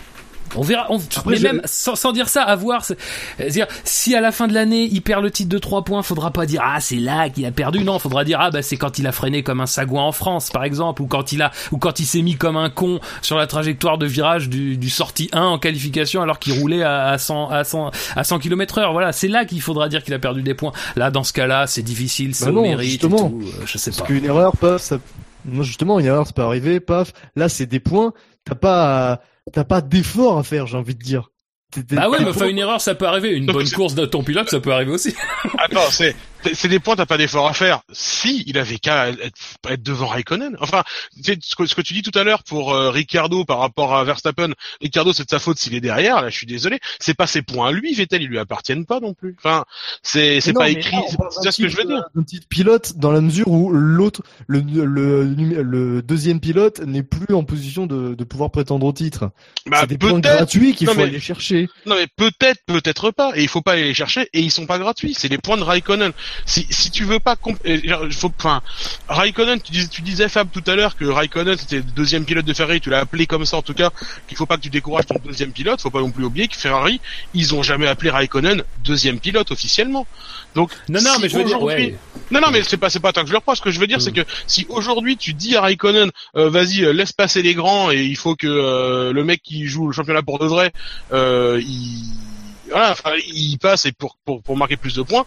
Enfin, je veux dire, encore une fois, qu'est-ce que tu fais à la motivation de ton pilote, quoi?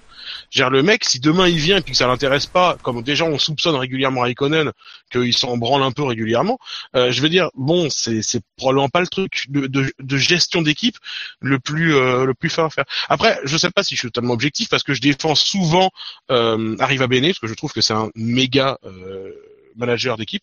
Euh, je trouve que c'est un gars qui, qui gère à mort ce boulot-là euh, depuis le début. Euh, mais, mais voilà, je, je pense qu'au contraire, c'est finement géré et que les points qu'il perd là, euh, c'est des points qu'il pourrait ne pas perdre en France, effectivement. C'est des points qu'il pourrait ne pas perdre là en Autriche parce qu'il pourrait effectivement éviter de se mettre à euh, 60% de la vitesse euh, sur la trajectoire. Je, je pense que je suis, je suis assez d'accord avec Fab. Si si euh, si Vettel perd le championnat à si peu de points, ce sera la faute de Vettel, ce ce sera pas la faute de C'est pas la question, c'est pas la question. Ben non, mais Bah, si, euh, parce que à un moment donné, c'était exactement le même raisonnement l'année dernière avec Hamilton, Bottas en Hongrie. C'est-à-dire qu'à un moment donné, tout le monde va se focaliser sur ces points-là, alors que les points, tu peux les trouver partout ailleurs et des conneries Évidemment. monumentales. Quand Vettel, il fait son freinage en Azerbaïdjan pour prendre la première place, alors qu'il avait la deuxième place et sans doute une possibilité de rejouer la première place dans de meilleures conditions, et qu'il loupe son freinage, il les perd tout seul ces points-là. Je veux dire, et c'est pas, c'est la question à ce moment-là, c'est pas de savoir. Voilà, c'est- le truc, c'est que les points, tu les perds et tu les gagnes à un moment donné. Évidemment, quand euh, évidemment encore une fois que Ferrari aurait pu faire ça, évidemment que ça aurait été des points faciles à prendre. Mais encore une fois, ce que tu ce que tu risques en faisant cette chose-là pour un pilote euh, Raikkonen qui alors effectivement est pas nommé numéro 2, mais qui par le par le par le fait même que ça fait quatre saisons qu'il est qu'il finit deuxième pilote Ferrari et numéro 2, euh, par le fait même aussi que il est il a on est dans une période où Raikkonen, il y a quand même de grandes chances qu'il sache déjà de quoi son avenir ne sera pas fait. C'est-à-dire peut-être pas d'une saison 2019 chez Ferrari. Euh, ça semble même être aujourd'hui quasiment fait que ça sera pas lui dans le baquet de la Ferrari. Donc si en plus quand on pilote dont le futur est incertain et qui encore une fois sur cette course-là va clairement si Hamilton si Hamilton ne ter- termine euh, il fait partie des gens qui lui prennent des points à Hamilton. Si tu désintéresses ton pilote, peut-être qu'un jour ça va être très serré entre Hamilton et Raikkonen et peut-être que Raikkonen bah, on sait pas. Peut-être que démotivé par euh, le, par la perspective, démotivé par le fait qu'on lui a déjà demandé euh, au neuvième Grand Prix de la saison euh, de laisser sa place, peut-être qu'il va pas être aussi incisif face à Hamilton, par exemple, pour lui coûter des points à ce moment-là. Moi, Je je, dire- dirais simplement, je dirais simplement démotivé par le manque de considération qu'on lui accorde. Euh, c'est des pilotes, c'est des professionnels, c'est des êtres humains avant tout. Si si tu traites comme ça quelqu'un dans ton équipe, c'est sûr qu'elle va te le rendre à un moment donné. Je, c'est sûr qu'il va te le rendre à un moment donné. Tu, tu, tu fais pas, si, si tu fais pas preuve de considération pour lui et qu'il est là que pour euh, que pour euh, comment dire que, que comme porteur de, de gobelet, je veux dire c'est voilà c'est je suis, je suis d'accord avec ça. Je pense qu'en termes de gestion humaine, c'est difficile de continuer à garder un Raikkonen concerné, concerné derrière si tout ce que tu as à lui proposer c'est mais au fait si t'es devant tu passeras derrière. Et on a vu ce que ça donnait à Raikkonen démotivé, on l'a vu en 2009. Alors c'était pour d'autres raisons, mais on l'a vu. On l'a vu en 2013. C'était encore pour d'autres raisons, mais on l'a vu aussi. Un Raikkonen démotivé, c'est un Raikkonen qui te, qui te rapporte rien quasiment. Euh, en exagérant, bien sûr j'exagère, mais qui, qui va te rapporter bien moins que ce qui pourrait te rapporter s'il garde un, un tant soit peu de motivation.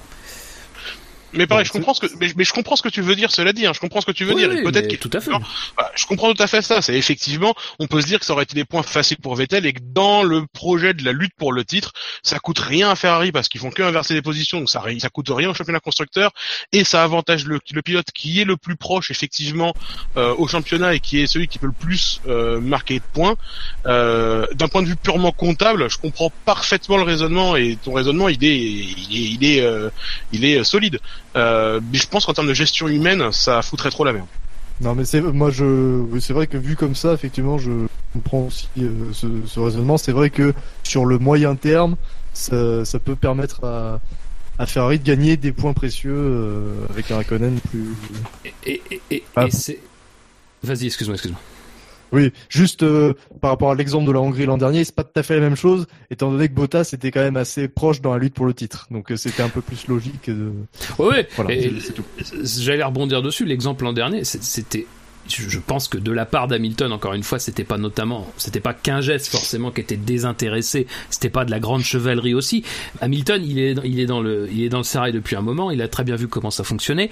Euh, même si encore une fois, Bottas était effectivement d'une meilleure position et dans un, dans un moment de la saison qui était quand même un peu plus rapproché de la fin, euh, reste que encore une fois, l'écart qu'il avait créé à ce moment-là rendait pas non plus complètement impossible qu'on puisse penser qu'il ne rende pas la position. Et, encore une fois, ça, l'écart qui avait, été créé, on se souvient quand même pour beaucoup légitimait le fait qu'il allait pas le rendre. Et quand il le rend, il le rend pas seulement pour dire je le rends, il rend pour dire voilà.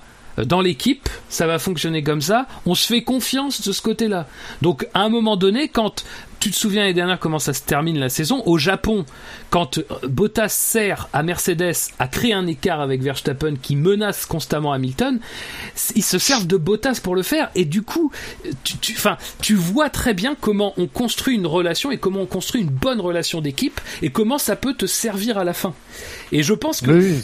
Raikkonen étant dans une voiture visiblement avec laquelle il est plus à l'aise, il aura certainement plus son rôle à jouer dans la course au titre et à- en aidant Vettel euh, que l'année dernière. Et je pense que Ferrari voit ça. Et je pense que Vettel, qui est de, de la même trempe que Hamilton, voit très bien ça. Euh, et surtout que leur relation avec Raikkonen est pour le coup euh, amicale, ça, il n'y a aucun doute là-dessus. Ouais, je suis assez d'accord. Eh ben parfait. Donc, Tout est bien qui finit la première marche du podium, on retrouve donc la deuxième Ferrari, bon, on vient d'en parler longuement, euh, Kimi Raikkonen avec 260 points positifs.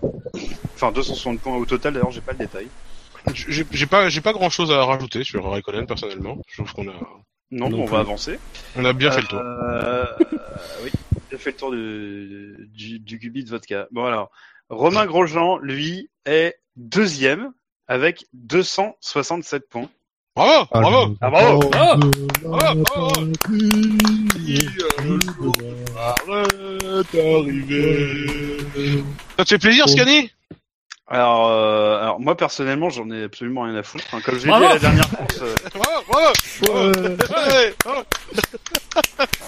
moi comme je l'ai dit à la dernière course, euh, je, je m'en fous, je, je m'intéresse plus. Non, mais c'est bien pour la Suisse. Euh, mais euh, Oh. parce que depuis la semaine dernière, forcément, il a été re- renaturalisé suisse, bien sûr. Mais euh, je, c'est- Bon. je, je peux pas m'empêcher d'être content pour lui fondamentalement. Alors, je, je- en fait, je, je, vais dire un truc. Excuse-moi Ben Lop, je, je, Bien je sûr, vais bien quand sûr. même dire un truc. Euh, je, je- sincèrement, hein, je, je suis très très content qu'il performe. Euh, ça fait juste 9 grands prix qu'il devrait, qu'il aurait dû y arriver. Euh, et après, simplement, euh, moi, c'est ces interviews d'après Grand Prix qui m'ont un tout petit peu gêné.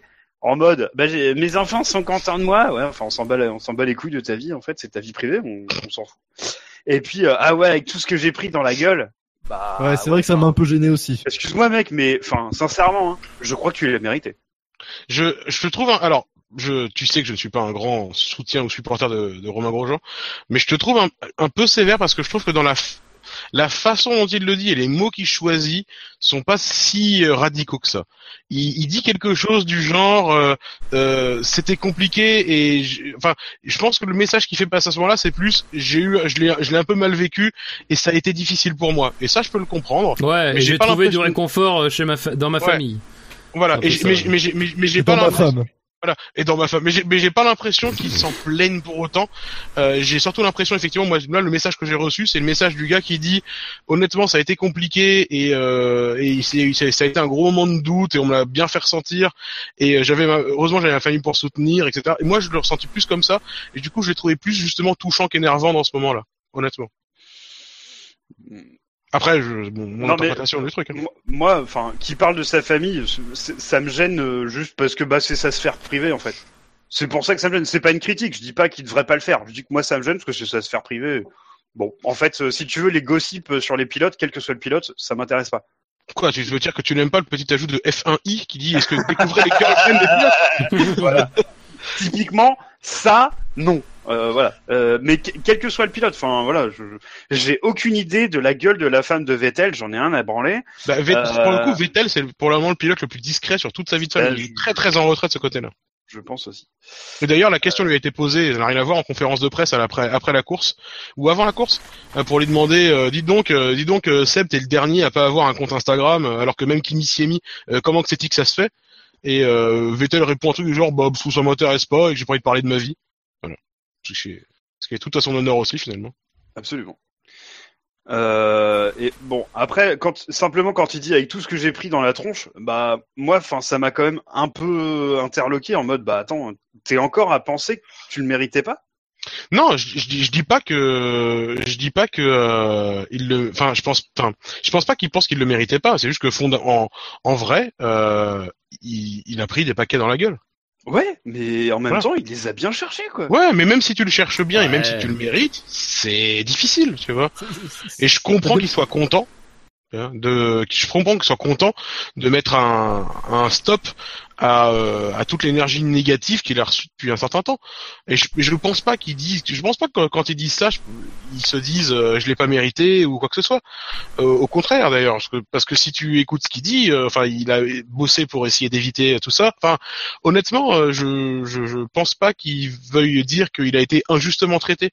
Je pense que simplement il dit qu'il a reçu des gros paquets de merde dans la gueule et c'est vrai.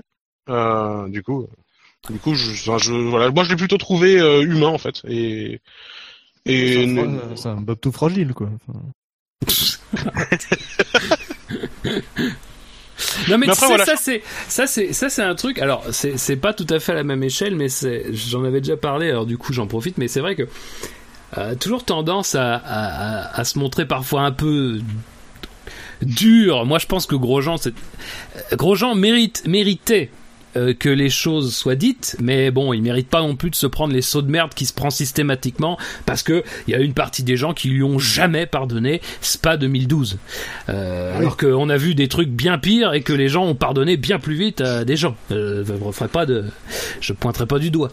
Euh, euh, mais ça me rappelle, tu sais, quand il y avait eu l'en- l'enterrement de Bianchi, enfin le, le passage à l'église, et qu'il y avait Maldonado, qui était mais parmi les gens les plus effondrés, tu sais, euh, autour du cercueil de Bianchi.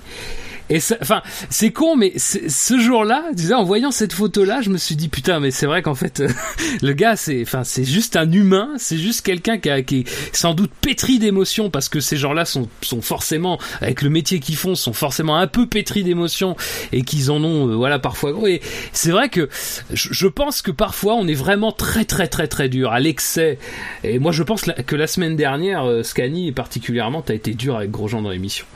Euh, et Ah bon pas que pas que Alors, toi, mais voilà, t'as as été moi- moi, particulièrement je- dur, mais Moi, Euh, moi, je pense que j'ai été dur avec les gens, euh, les les gens qui étaient au circuit. Euh, mais, avec euh, avec lui, euh, non. Non, mais je veux dire, je pense que parfois on dépasse un petit peu le, le cadre de, de, de ce qui vraiment euh, mériterait d'être dit et de ce qui parfois va un peu trop loin, quoi. Et euh, et voilà, je, je c'est pas c'est pas pour dire voilà Grosjean effectivement sur les erreurs on est tous d'accord, surtout que ce qu'il fait en France c'est complètement idiot quoi, c'est c'est une manœuvre idiote. Mais voilà, ah, c'est vrai qu'à un moment donné, faut faut faut, faut pas non plus c'est- des gens, c'est des gens comme vous, comme vous et moi qui à un moment donné, quand tu vois la déferlante de merde qui te tombe dessus, euh, au premier pec de travers que tu fais, euh, ça doit quand même un petit peu parfois t'estomaquer.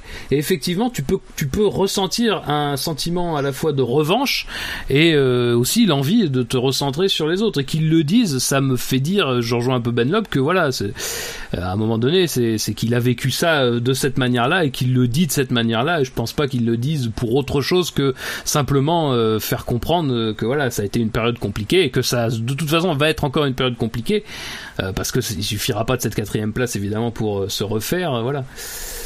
Mais bon. Enfin, en tout cas, c'est mon point de vue sur l'affaire. Après, je. Mais Grosjean, c'est un gars qui globalement montre facilement ses émotions. Je pense qu'il a assez de mal à, il a assez de mal à dissimuler ça, euh, à dissimuler ses émotions de manière générale. Je suis même pas sûr qu'il essaye vraiment très fort. Euh, mais du coup, il y a beaucoup de choses qui transparaissent de façon extrêmement directe. Euh, quand il est pas content, alors qu'il est en temps, genre tu vois, après le Grand Prix de France par exemple, on en avait reparlé de ses déclarations d'après course où il dit non mais je comprends pas, etc. C'est c'est les paroles d'un gars qui est encore dans le comment dire, qui est encore dans le, dans le feu du truc. Et Ouais, mais bon. sauf qu'il tire les mêmes paroles une semaine après, quoi. Ouais, non mais je. Ah, mais je- ça, je- mais on est Première d'accord. Ses premières déclarations en arrivant en Autriche, c'est je comprends toujours pas. Mais on est d'accord. Oui, non, mais je suis d'accord. On est. Oui, non, mais on Je- est je- d'accord. je- euh. Je, je suis d'accord avec ça. C'est juste Enfin, que voilà. non, mais simplement pour reparler de la réaction, de ma réaction euh, à la dernière émission, elle est simplement à la hauteur de la connerie de la réaction. Et je l'ai dit, c'est à cause de la, rédac- de la, de la réaction que ça me fait péter un plomb.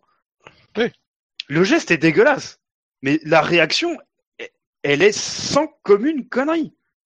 Mais après, sans, sans vouloir refaire le Grand Prix de France, du coup. Non, non, non, non. Mais, mais, mais, mais voilà, simple- simplement, aujourd'hui, on voit un mec qui est soulagé. Euh, moi, ça, je peux pas m'empêcher de d'être un peu content pour lui quand même, parce Mais qu'effectivement, moi, mais moi voilà. aussi, mais enfin sincèrement, moi aussi, j'ai pas de haine viscérale contre ce mec. Je enfin surtout, je m'en branle quoi. mais, mais voilà, du coup, il, fait- il fait un beau résultat.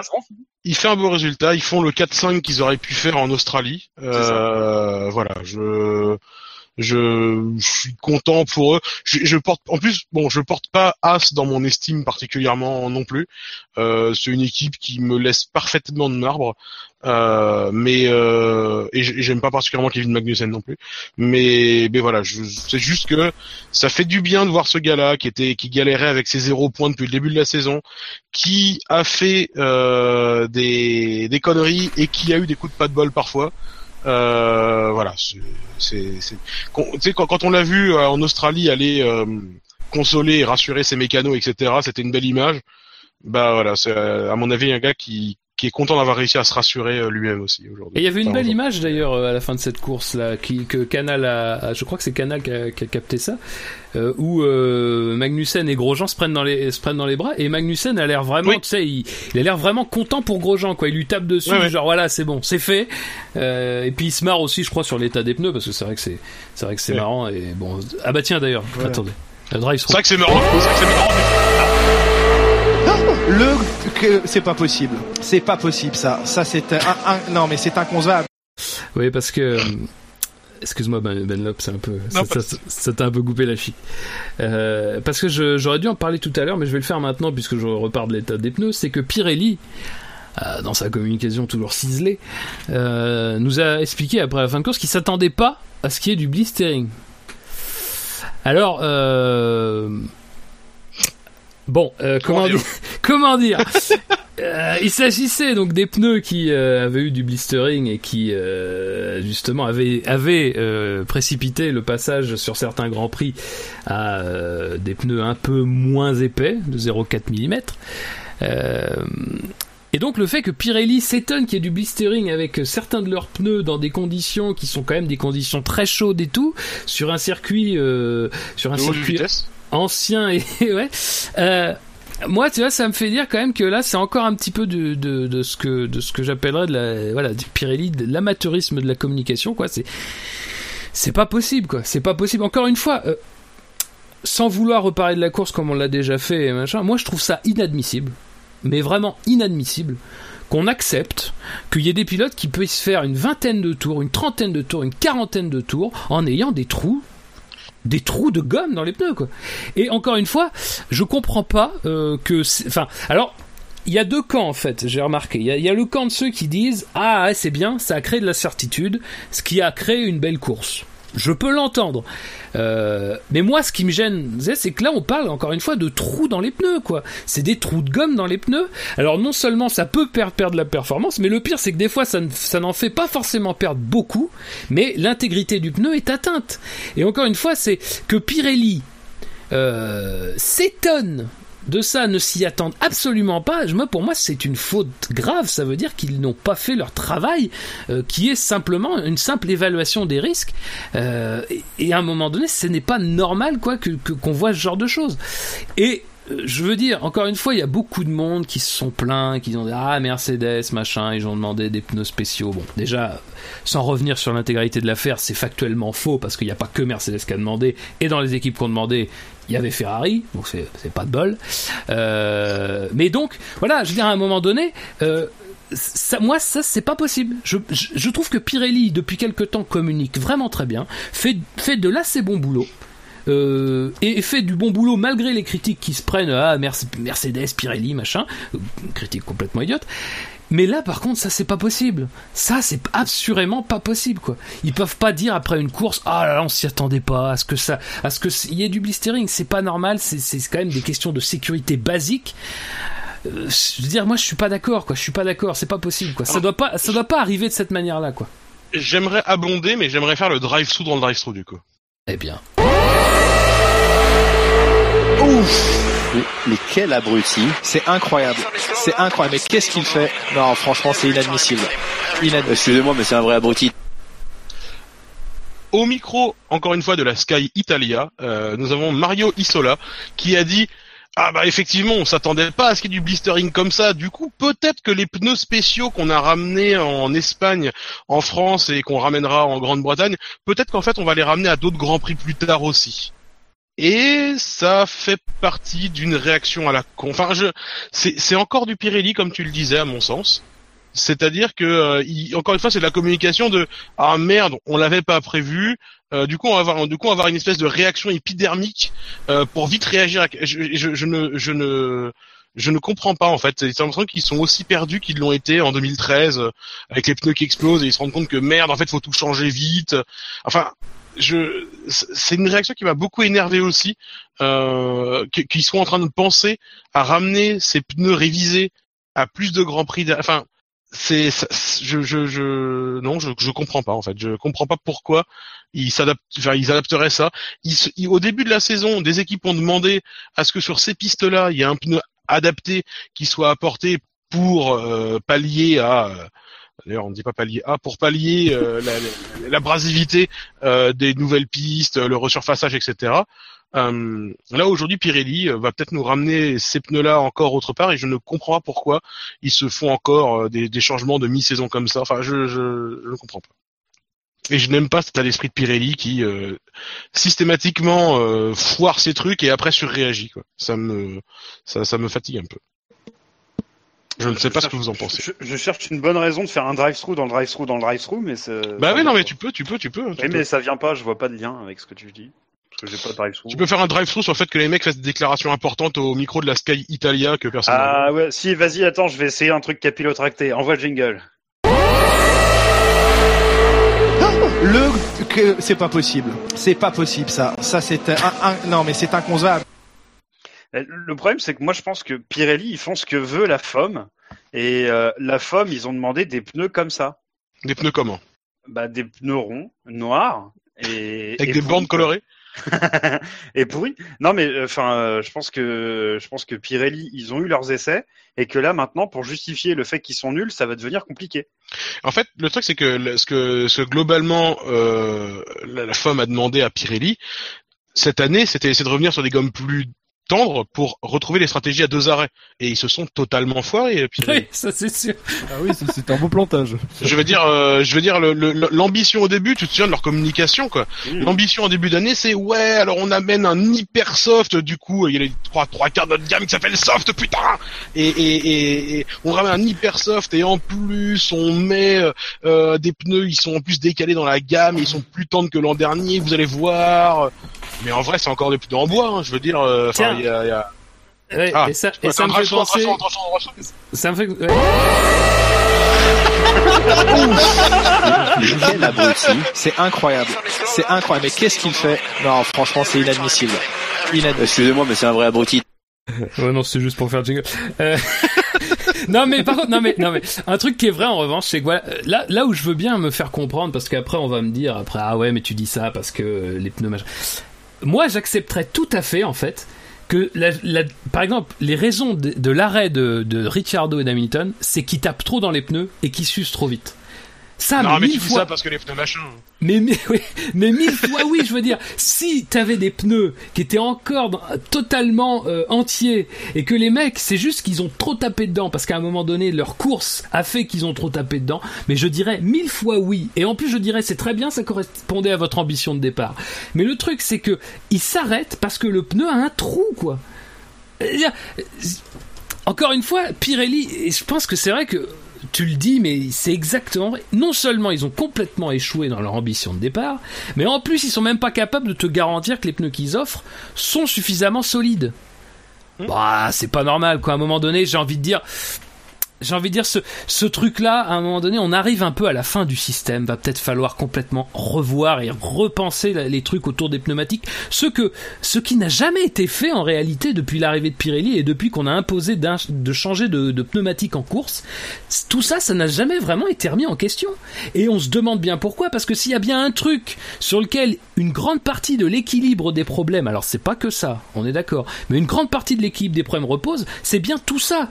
Parce qu'à la limite, tu ferais des courses où on dirait les pneus tiennent très longtemps. Bah super. Bah alors à ce moment-là qu'on qu'on puisse donner l'opportunité à certaines équipes de tenter d'aller au bout avec leurs pneus, même si à la fin ils sont tout pourris et tout, et puis qu'on laisse à d'autres équipes l'opportunité bah, de prendre les pneus les plus tendres deux fois et puis de tenter d'aller au bout comme ça. Mais là du coup on impose à tout le monde une même stratégie et en plus on impose à tout le monde parce que les pneus sont foirés que que en fait des stratégies à un arrêt pour tout le monde, ça n'a plus aucun sens quoi. Ça n'a plus aucun sens. Donc ça n'est pas que de la faute de Pirelli, mais il faut repenser le système globalement parce que là c'est. Enfin on est dans une impasse, c'est complètement con. Il faut attendre que les pneus aient des trous pour qu'on se dise ah putain c'est vraiment génial, ils se dépassent.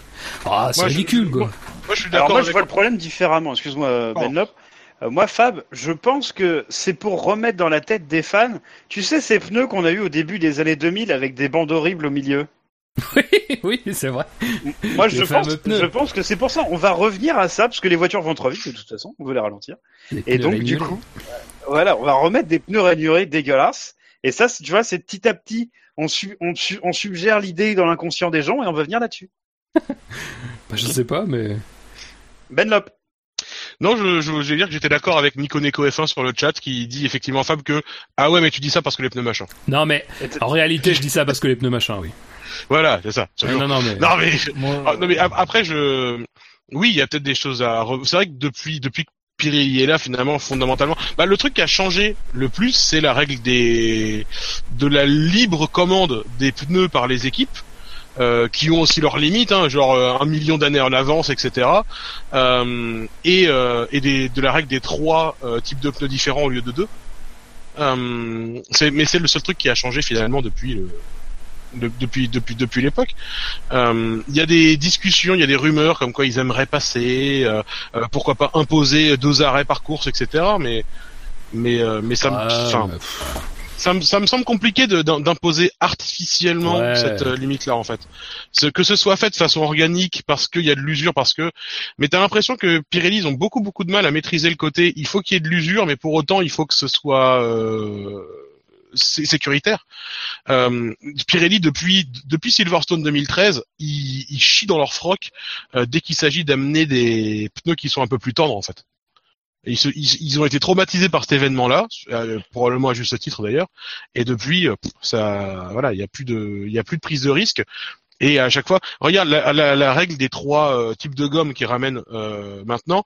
euh, comment est-ce que tout le monde fait? Quasiment tout le monde aujourd'hui fait la Q2 avec le deuxième pneu, le pneu intermédiaire de la gamme, et tout le monde fait un, une stratégie, un, arrêt en partant sur ce pneu, en partant sur ce pneu-là, en allant vers le pneu le plus dur.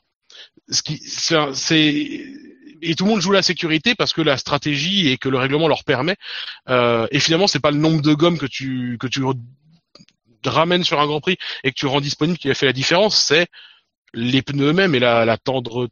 À chaque fois, je me fais niquer avec ce pneu-là, avec ce pneu-là, Pff, avec ce mot-là. tendreté, ouais. La, tendre, la tendresse, la tendreté, la tendreté, c'est pas pour la- La La tendresse, des tendresse. câlins Ah. et des bisous. Ouais, parce que la Et des tendreté, grandes c'est- baffes dans la gueule de gros gens, la tendresse. Pardon. parce que la tendreté, c'est pas pour la viande, et la- ça marche aussi pour les pneus, je sais pas. Ah, la tendresse, Mais, ça marche euh, pas pour les pneus, c'est sûr. Ah oui, non, c'est peut-être pas la même chose effectivement. Mais le le le, le, le niveau de, de tendreur du euh, des, Love me tendreur, évidemment. la vie tendreur. est- Mais voilà, je, ce que je, voilà, fondamentalement, je suis d'accord avec toi. Effectivement, il y a probablement des choses à revoir euh, réglementairement, mais j'ai pas non plus envie qu'ils viennent, à- qu'ils en viennent à imposer deux arrêts de façon artificielle. Ah non, ça, ça serait vraiment ridicule. Ça, ça serait vraiment ridicule. Bien, mais sûr, c'est vachement éloigné de gros gens. Euh, et on donc, on nous avait peur reste- qu'ils nous foncent dedans en fait. C'est vrai, c'est vrai. euh, il nous reste donc le premier du quintet moins. Avez-vous suivi? Euh... Bah, c'est Raikkonen du coup. Non, c'est pas Raikkonen. non, Bah, non, c'est je suis. Verstappen. Bah oui, bien sûr. Raikkonen, qui suit. dont on n'a pas déjà parlé en plus. C'est le plus con de la bande. C'est Ouais. c'est le seul qui arrive en retard, évidemment. Il lui reste, il lui reste de l'énergie. Il a pas passé une demi-heure à l'attendre. Bon, Ligue de merde, bien sûr. Ça, t'es pas Marseillais, toi Le Bah, mec qui non, à, à 20h15, on était là, nous. Hein. Le mec qui le mec qui pardonne jamais. Sur son lit de mort, tu sais. Ça, je me sens encore. Enfin. 7h 2018. C'est Max Verstappen avec 357 points, euh, qui est premier du quintet plus. Euh, voilà. Bah, Est-ce que vous voulez mettre des plus 1 ou des moins 1 des gens Quel génie, putain. Non, mais Ah, très le rapidement. mec est bah. Il il- il fait une il fait une bonne qualif si tu compares à Ricciardo. Il fait une course solide. Il y a pas grand chose à dire euh, en fait. C'est j'ai pas des millions de choses à dire sur la course de de, de, Non. de, de Verstappen en fait. C'est qu'il fait une belle Ah. course. Il a des il a des tribunes entières pour lui en plus. C'est mignon. Il a failli créer un Euh, bel accident quand même au départ, mais en- quand il, que vous quand pouvez il touche meubler Faut que j'aille voir. Faut, faut Hmm que j'aille voir un truc sur F1 TV Pro. Ouais, tu vas pisser toi en fait. Ouais, d'accord, il va, il va aller poser un cake là. Oui, vas-y, vas-y. À meubler. Euh, Il y a juste le dépassement sur euh, Raikkonen dont on va parler. Euh, du coup, dans le virage numéro, enfin dans le dans l'enchaînement 6-7, euh, où bah il dépasse Raikkonen, mais c'est pas sans lui mettre un petit coup euh, dans la roue arrière arrière gauche. Euh, Qu'est-ce qu'on en pense? Du- Que du bien. D'accord. C'est. non, mais je, je me souviens même plus de l'action en fait. Bah, il, il arrive derrière, il, il- Raikkonen a un peu de sous-virage à ce moment-là pour ne pas changer. Euh, Raikkonen a un peu de sous-virage à ce moment-là, rate un peu, rate un peu sa corde du virage 6, donc le deuxième gauche. Euh, Ah oui, si, si, c'est bon. Ah, Ouais, Verstappen euh, sans c'est pas filtre. terrible. Verstappen Ah ouais, non, sans c'est- filtre, avec sa roue avant droite, touche la roue arrière gauche de Raikkonen. Ça fait un peu glisser Raikkonen et, du coup Verstappen passe comme ça. Euh, pour mettre les, compteurs, euh, remettre les, compteurs à zéro, faut quand même aussi signaler que Raikkonen après la course ne s'est pas du tout plaint de ça. Euh, Raikkonen après la course a déclaré que pour lui il s'en était bien sorti et ils ont bien évité l'accident et que c'était un move qui lui semblait pas débile et que machin. Donc honnêtement plutôt euh, plutôt sport. Euh, mais quand même, je veux dire parce que s'il dépasse pas Raikkonen à ce moment-là, il fait pas la même course derrière. Ouais, c'est ça. Et puis il met un coup de roue et enfin, il, enfin, il touche, je veux dire, et euh, ouais, ça aurait, euh, Raikkonen aurait très bien pu partir dans les graviers. Hein, ça aurait pu envoyer Raikkonen en, en tête à queue. Enfin, ah oui, oui, j'avais complètement oublié ça. Bah, Ouais, ouais, ouais, ouais, c'est- Peut-être peut pas bien. Et c'est vrai que c'est quand même ça qui le fait passer devant. Après, du coup, il fait la course devant Raikkonen. Et euh, je veux dire, le, le, le moment où il a de l'usure, euh, que son, il a du blistering sur l'arrière gauche et qu'il fait pas trop le malin, s'il est derrière Raikkonen à ce moment-là, bah ça se passe pas de la même façon, quoi. C'est déjà, il aurait eu plus d'usure. Enfin, ça aurait été beaucoup plus compliqué. Donc, sa course, elle est un peu définie par ce moment-là. Euh, Fab, qu'est-ce que t'en penses? C'est vrai que c'est compliqué. Sincèrement, c'est compliqué à juger. Euh... Ouais, non, je sais pas. Très, très sincèrement, je sais pas. Ce, euh, ça m'interpelle parce qu'évidemment, euh, effectivement, s'il n'y a pas ce contact, euh, il, il passe pas facilement comme ça. Euh, Après, est-ce que sa manœuvre à lui est vraiment fautive? Moi, j'aurais tendance à penser que non et que bah disons que c'est plutôt le fait qu'il la fasse là à mon avis qui qui qui crée en fait le le, le, le contact et tout. Et je ah, j'ai pas le sentiment que euh, en dehors de ça ça soit vraiment un problème. Hum, c'est c'est clair que ça, on- c'est clair pour le coup je pense qu'on passe pas très très loin que ça se passe très mal. Parce que sortir ici surtout que Raikkonen euh, vu comme c'est normalement il l'emporte avec lui s'il si, rattrape pas la voiture. Euh, c'est c'est c'est compliqué. Très sincèrement, je pense que et, et là je reproche, je vais je vais faire ce que je reproche souvent, c'est que je pense que s'il y avait eu accident, j'aurais été peut-être un peu plus dur. Il y a- voilà. bon, n'a même pas été noté. Si si, il a été euh, Ah, il a été noté, il a été euh, Oui, il a eu été 12 jugé, sur 20, euh, je crois. Un bien bel incident. ni fait ni à faire. Mais euh, non non, mais il a été noté, il a été euh, décidé de pas aller plus loin. Donc euh, Non, il, a, il a- il a été plus que noté, il a été enquêté parce qu'il y a eu une décision ensuite, effectivement. oui, oui, oui, enfin, oui, enfin, La décision, ça a été no further action warranted avec un bel accent. Très bien. mais mais mais je, je, je- donc ce que tu lui reprocherais, c'est d'avoir tenté à cet endroit-là, qui est pas un endroit legit pour dépasser quoi. Ouais. Je dis non mais je dirais que ce qui pose problème c'est ça. C'est pas la manœuvre en elle-même. Me- La manœuvre me semble pas suicidaire, mais l'endroit du coup la rend un petit peu light. Euh, après la touchette, et effectivement la touchette est. Et euh... mais c'est il a de la chance de pas. pas y laisser un aileron. Hein. Ouais ouais non mais fr- franchement il y a beaucoup de chance dans cette action. chatte. hein. Ouais, ouais, Putain. il a de la chance de pas y laisser un aileron. Après, je, suis assez d'accord, c'est un endroit qui est gonflé et qui est osé, mais c'est aussi ça qui fait Verstappen, c'est que souvent il a quand même sorti des dépassements de son chapeau euh, dans des endroits où les adversaires regardent même pas derrière eux parce qu'ils se disent que c'est un endroit où on dépasse de toute façon. Quoi. Il a aussi souvent sorti des mecs. Quoi. Oui, oui, et il s'est sorti lui-même, mais en même temps, Oui. c'est aussi ça qui. qui Ouais mais c'est ça. quand Je dire. quand, quand il tente son dépassement de débile hors limite euh, aux USA là à l'intérieur, tu vois, euh, l'an dernier, je veux dire c'est c'est splendide, c'est c'est condamnable et c'est hors règlement donc heureusement il prend une pénalité parce qu'on peut pas dépasser si on suit pas le- la piste, hein, on peut pas redessiner une piste, mais mais mais c'est bien qu'il tente des trucs aussi maboules aussi quoi. Ouais, mais pour moi, toucher un pilote et le sortir euh, pour le passer, enfin, c'est pas, pour moi, c'est pas, c'est pas de la course. Bah, moi, si, tu- si tu veux, enfin, alors après, je dis pas que c'est, euh, comment dire, euh, encourageable. Si jamais, si jamais c'est un mot qui existe, mais je sais pas ce que j'ai. Mon vocabulaire ce soir, c'est une Ouais, catastrophe. non, mais euh, si on- je sais pas si on peut encourager ça en tout cas. Mais euh, mais tu vois, j'ai l'impression de retrouver un peu le Verstappen de des années précédentes où euh, il tente des trucs un peu maboules, mais il sait sur qui il les tente. Et il sait qu'un mec comme Raikkonen, il va pas y aller euh, comme un gros bourrin et que ça va bien se passer. Tu sais, comme quand il lui ferme la porte en ligne droite euh, à Spa, à Raikkonen, déjà, à l'époque. Euh, il fait une manœuvre parce qu'il sait aussi à qui il a affaire et il sait qu'il va pas tomber sur un dingue qui va surréagir et faire n'importe quoi. Ouais, mais Après, justement, je- c'est, Vas-y vidéo. Non, mais je, juste, justement, c'est pas, c'est pas très cool de profiter d'un gars fair play pour lui faire euh, des coups de pute, quoi. Ah bah c'est l'histoire de sa course à Bakou, hein, Après, contre Ricardo. Ce qui est compliqué, je, revois l'incident là pendant que pendant qu'on parle.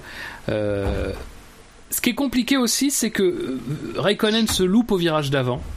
Il a un sous-virage de fou, comme disait Ben Lop. Du coup, ça ouvre quand même un gros espace et il y a quand même un gros différentiel de vitesse euh, qui fait que, mine de rien, sans trop, sans finalement faire grand chose, Verstappen est déjà à côté de lui en fait au virage suivant. Et finalement, Verstappen, lui, il est limite. Enfin, déjà, je, je crois qu'il a une roue dans l'herbe. Donc, ce qui, ce qui est, je pense que peut-être qu'ils ont pris en compte, et à mon avis, là où peut-être, et là en revoyant l'accident, je me dis que la décision est la bonne, c'est qu'effectivement, Raikkonen, quand il prend son virage, lui, Verstappen est déjà à côté, mais Verstappen, il a plus la place en fait. Et forcément, ça va au contact. Et du coup, je pense qu'ils se sont dit tout simplement. La porte a été un tout petit peu fermée par Raikkonen. La manœuvre de, de Verstappen était peut-être un petit peu optimiste.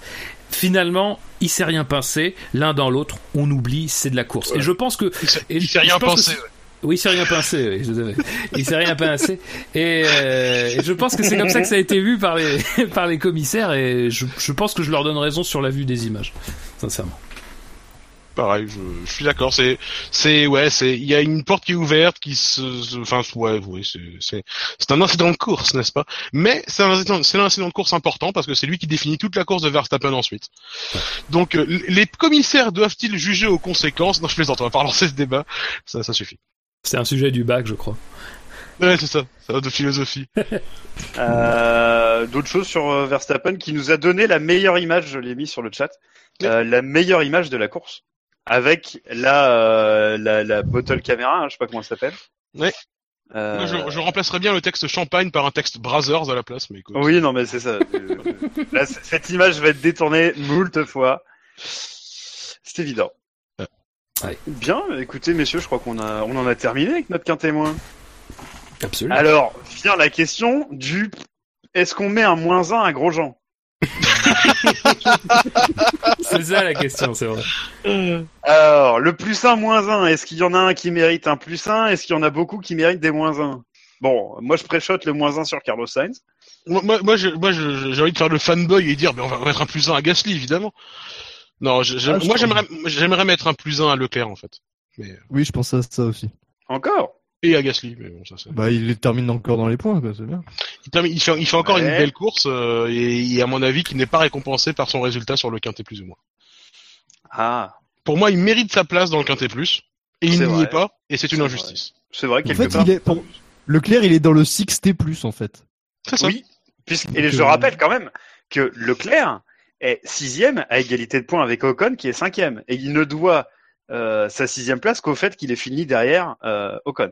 Ouais, donc... Oui. euh, ça Ouais, mais enfin, vous chauffez pas, moi ça sera non. Donc, euh, Oh, mais quel rabat-joie, Oh, celui-là. Fab, Fab, euh, qui est-ce que tu voudrais pénaliser Qui est-ce que tu voudrais féliciter Le mec, il arrive, il raconte, il fait des monologues Non, impossibles. Encore une, encore une fois, je, je pense que je pense que comme l'avait souligné Bilo et qui nous a qui nous a incité à aller vérifier sur F1 TV Pro, il a effectivement commis une erreur dans le premier Ah oui, tour. Et donc euh, j'ai pas envie de dire ah c'est génial, il est revenu Ouais. de- de- de- de- du diable Vauvert d'un truc qui est totalement injuste. Non, il a commis l'erreur. Bon bah voilà, il aurait pu faire encore mieux.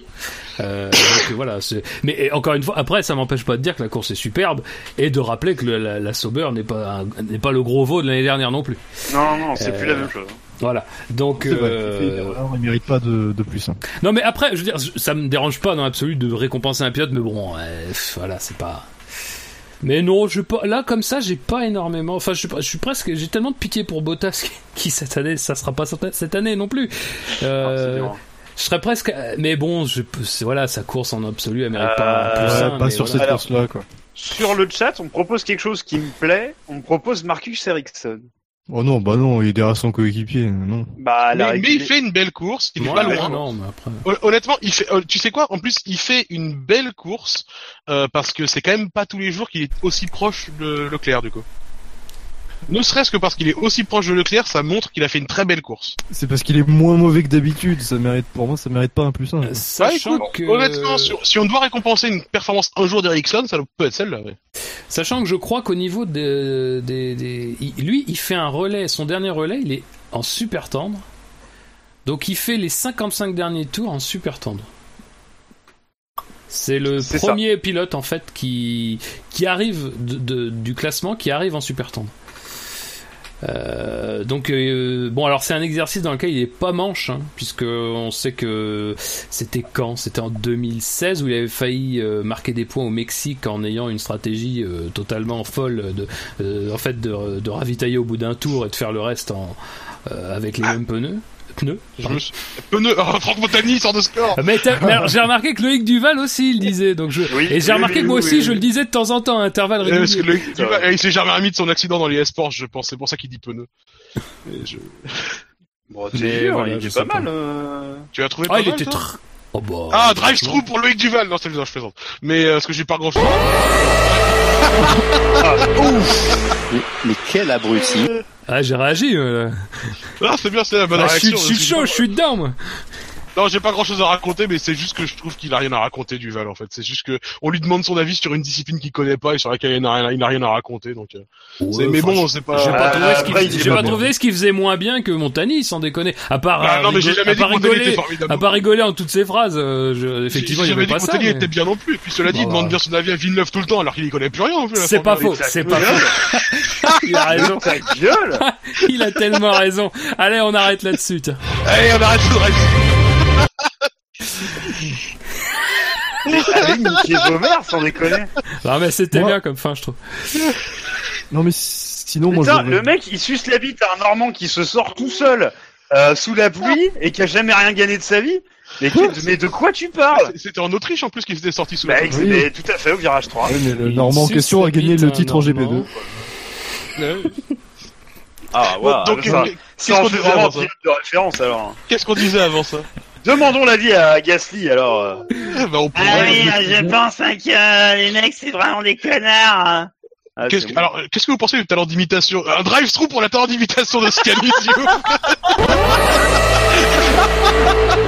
Le que- Il n'y a même pas besoin de mettre un drive au talent de Scani, mais juste un drive à Scani. Tout, du coup, Non, mais en, en vrai, je, en vrai, en vrai, je, plus sérieusement, j'ai, j'ai rien contre Duval spécifiquement. C'est juste que je trouve qu'il est, il- je sais pas ce qu'il vraiment ce qu'il fait là. En fait, à chaque fois qu'il le ramène sur un, soit sur un plateau ou euh, là, là, ils l'ont ramené au circuit parce que bah, manifestement, ça doit être un mec sympa. Mais, euh, mais voilà, je, je... mais, mais en vrai, verras, il y avait Duval et des, et des veaux. Ouais, il y avait du Valet absolument. Mais non, mais en vrai, je trouve qu'il a, il a pas des millions de trucs à raconter euh, sur une discipline qui, voilà, qui n'est pas, qui, qui, qui n'est pas, qui n'est pas la sienne et qui connaît pas non plus euh, sur le bout des ongles, quoi. Donc euh, après, c'est bien, c'est un pilote qui a euh, performé. J'ai rien contre lui personnellement. D'ailleurs, je ne le connais pas, mais, mais voilà, je trouve qu'il apporte pas grand chose. Ouais, donc du coup, on met, on mettrait pas un moins 1 à Duval, quoi. Non, non, non, non, non. Non, mais du coup, du coup, alors on n'a pas réussi à se mettre d'accord sur Leclerc, on a parce que parce que Fab est un connard. C'est ouais. donc on Moi, je mets- alors Alors, moi, je mettrais bien. Attends, attends, à qui d'autre Qu'est-ce qu'est-ce que à qui Ah, d'autre qu'est-ce moi, qu'on je peut- mettrais bien un Fab, là, il moins fera pas de 1. compromis, c'est mort. Non, mais c'est pas grave, on va, 1, on, on va trouver quelqu'un d'autre, on va trouver quelqu'un d'autre. Ah, mais c'est c'est pas obligatoire le Les mecs à moins la fin, Hamilton Oh non Moi, je mettrais bien un moins On 1, peut mais justement, j'allais le Ah, faire. ah, un moins 1 à Hamilton, euh, parce que je trouve que euh, sur cette course et sur à peu près euh, certaines courses cette saison, il m'a paru, euh, il m'a paru un peu démotivé. euh, Très bien. Donc ça c'est fait. Euh... Non, qu'est-ce que... Non, mais on avance, c'est pas grave, il y aura pas de plus un moins un. C'est pas obligatoire, je rappelle. hein. C'est pas grave. C'est vrai. On peut mettre un moins un à Gasly. Non. Bah non. On, peut ne pas faire ça aussi. On peut, on peut aussi ne pas faire ça. On peut mettre un moins 1 à Scani. Ah, un Allez célèbre- ah, allez, moi, ce Ah. cas- non, un célèbre inconnu propose le moins 1 à Alonso parce qu'il a dû dire de la grosse merde encore ce week-end à un moment donné. Euh, euh, c'est vrai que quelque part c'est gratuit, on est tous d'accord, non? Enfin, je- Ah, puisqu'on puisqu'on aime être objectif avec Alonso. C'est les soldes. Ça, c'est les, les moins 1 sont en solde pour Alonso spécifiquement, c'est des soldes euh, à géométrie variable.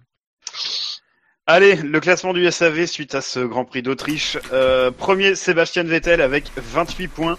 Charles Leclerc 26, Ricciardo 21, Hamilton 21, Raikkonen 18, Bottas 17, Verstappen 15, Gasly 14, Magnussen 9, Grosjean 6, Ocon 6, Hülkenberg 6, Perez 6, Ericsson 4, Carlos Sainz Jr. 4 et Alonso 3 ne sont même pas classés, Hartley, Stroll, Sirotkin et Van Dorn.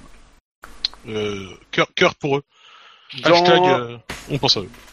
Dans la mauvaise copie de ce championnat euh, est premier Sébastien Vettel avec 146 points, Hamilton 145, Raikkonen 101, Ricciardo 96, Verstappen 93, Bottas 92. Ensuite, on retrouve Magnussen, Alonso, Hülkenberg, Sainz, Perez, Ocon, Gasly, Leclerc, Grosjean, Van Dorn, Lance Ericsson, Hartley et Sergei Sirotkin qui est le seul pilote à ne pas avoir marqué le moindre point cette saison. Euh, le fait marquant de la course. Bloqué dans le gravier, c'est pas possible C'est pas possible Il est enlisé C'est fini T'es enlisé Attendez, attendez, Julien T'avais oublié le jingle. J'avais complètement oublié ce jingle, sachant que je supporte pas le mec à la fin, ça va être Tambay, je crois qu'il dit Attendez, attendez Julien Mais ta gueule en fait, Oui. euh, l'autre il est en train de transmettre de l'émotion, ferme ta gueule toi Ah, Parlez un peu moins fort, s'il vous plaît. Je pense que c'est Del Perrier, hein. Non? Je crois pas, je pense que c'est l'autre, il me semble que c'est Tambay l'autre, mais... Non mais c'est vrai qu'il donne un peu l'impression du mec qui toque à la porte. Eh, on peut plus dormir Ah, mais- ici. Hein, enfin, insupportable. Enfin bref. Euh, donc, est arri- donc il y a eu 113 votants. Euh, on vous remercie. Attends, je vais actualiser quand même avant de dire de la merde. Alors, il y a eu 100... 153 maintenant. Oh, merde 100 Putain, 115 votants. Ah merde. Euh, 115 votants avec putain. Oui, bon pardon. bah avec Verstappen droit au but, y compris dans le premier virage, 9%, 10 votes. Je me souviens plus qui avait fait ça. Euh, Alonso a fait sa meilleure course et Mail s'en fout, euh, 17%, 19 votes. Je ne sais plus qui avait fait ça. le mec il se souvient que des deux premiers évidemment. C'est ça, et- évidemment. Et son premier est donc déclaré vainqueur. Les deux propositions qui récoltent chacune 43, pour- 43 votes et 37%. Euh, ça commence. Romain Grosjean, point. Bravo. De, Je suis désolé, j'en vais courir le point à la fin. de l'ami Ben Lop, euh, bravo à toi. Euh, Merci, merci. Euh, Et, ma, ma- ma euh, première victoire au fait marquant. hein. Et égalité avec Charles Leclerc performe sur le parking du Super U, 37%, 43 votes. De une toi. proposition de moi-même. Absolument. Euh, voilà. Donc, Super. euh, bah, on a égalité, on a gagné tous les deux, bravo.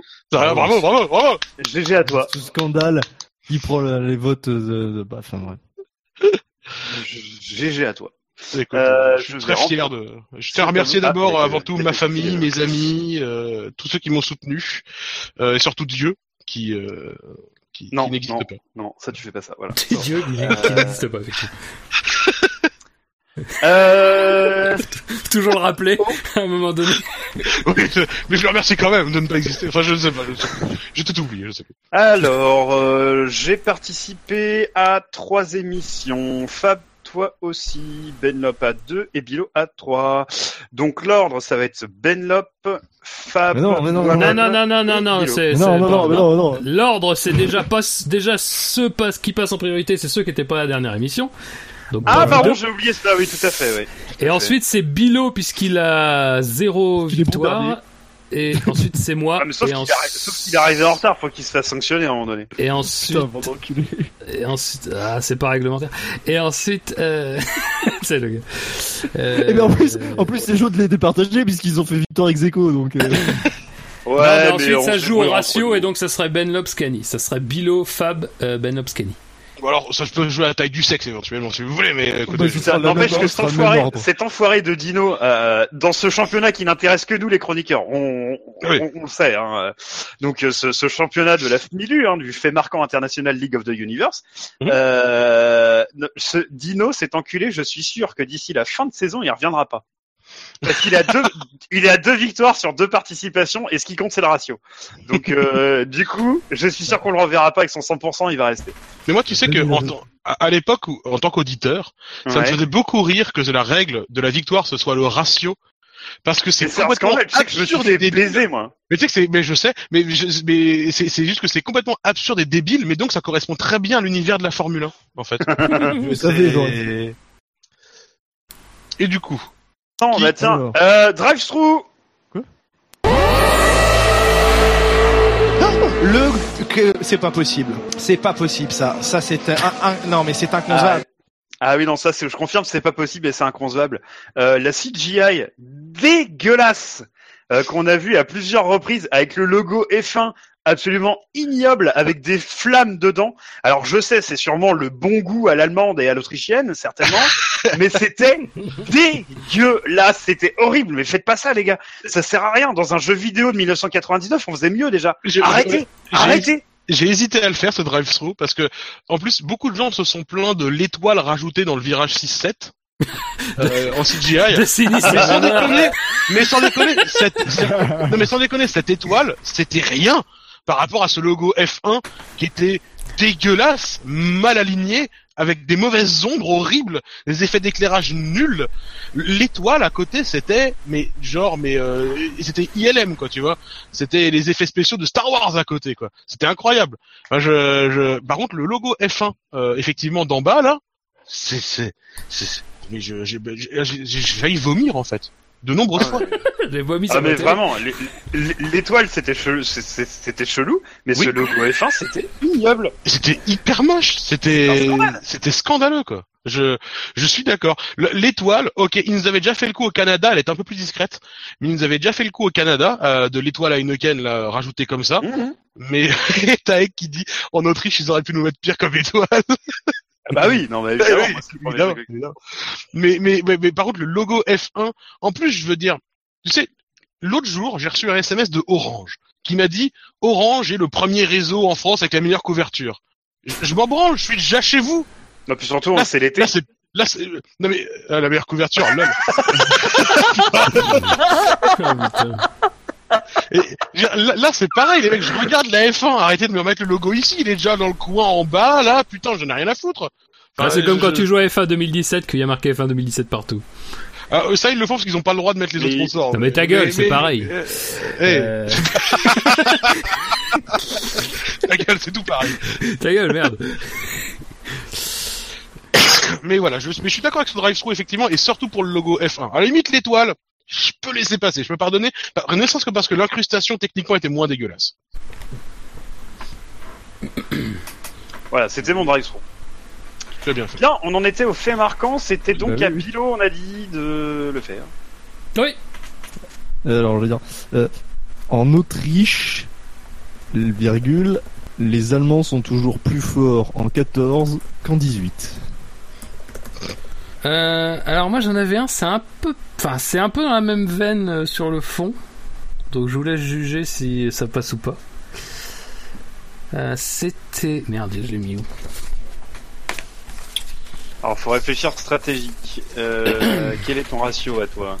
Ouais, toi tu es loin, donc si elle est meilleure que Bilo, il faut te faire gagner. Bon, Bilo est encore plus loin que moi, si je puis me permettre. Ouais, mais Bilo, c'est une question de principe. D'accord. Moi c'était Mercedes KO sur le ring de Red Bull. Est-ce que vous pensez Bah non, c'est bien ça.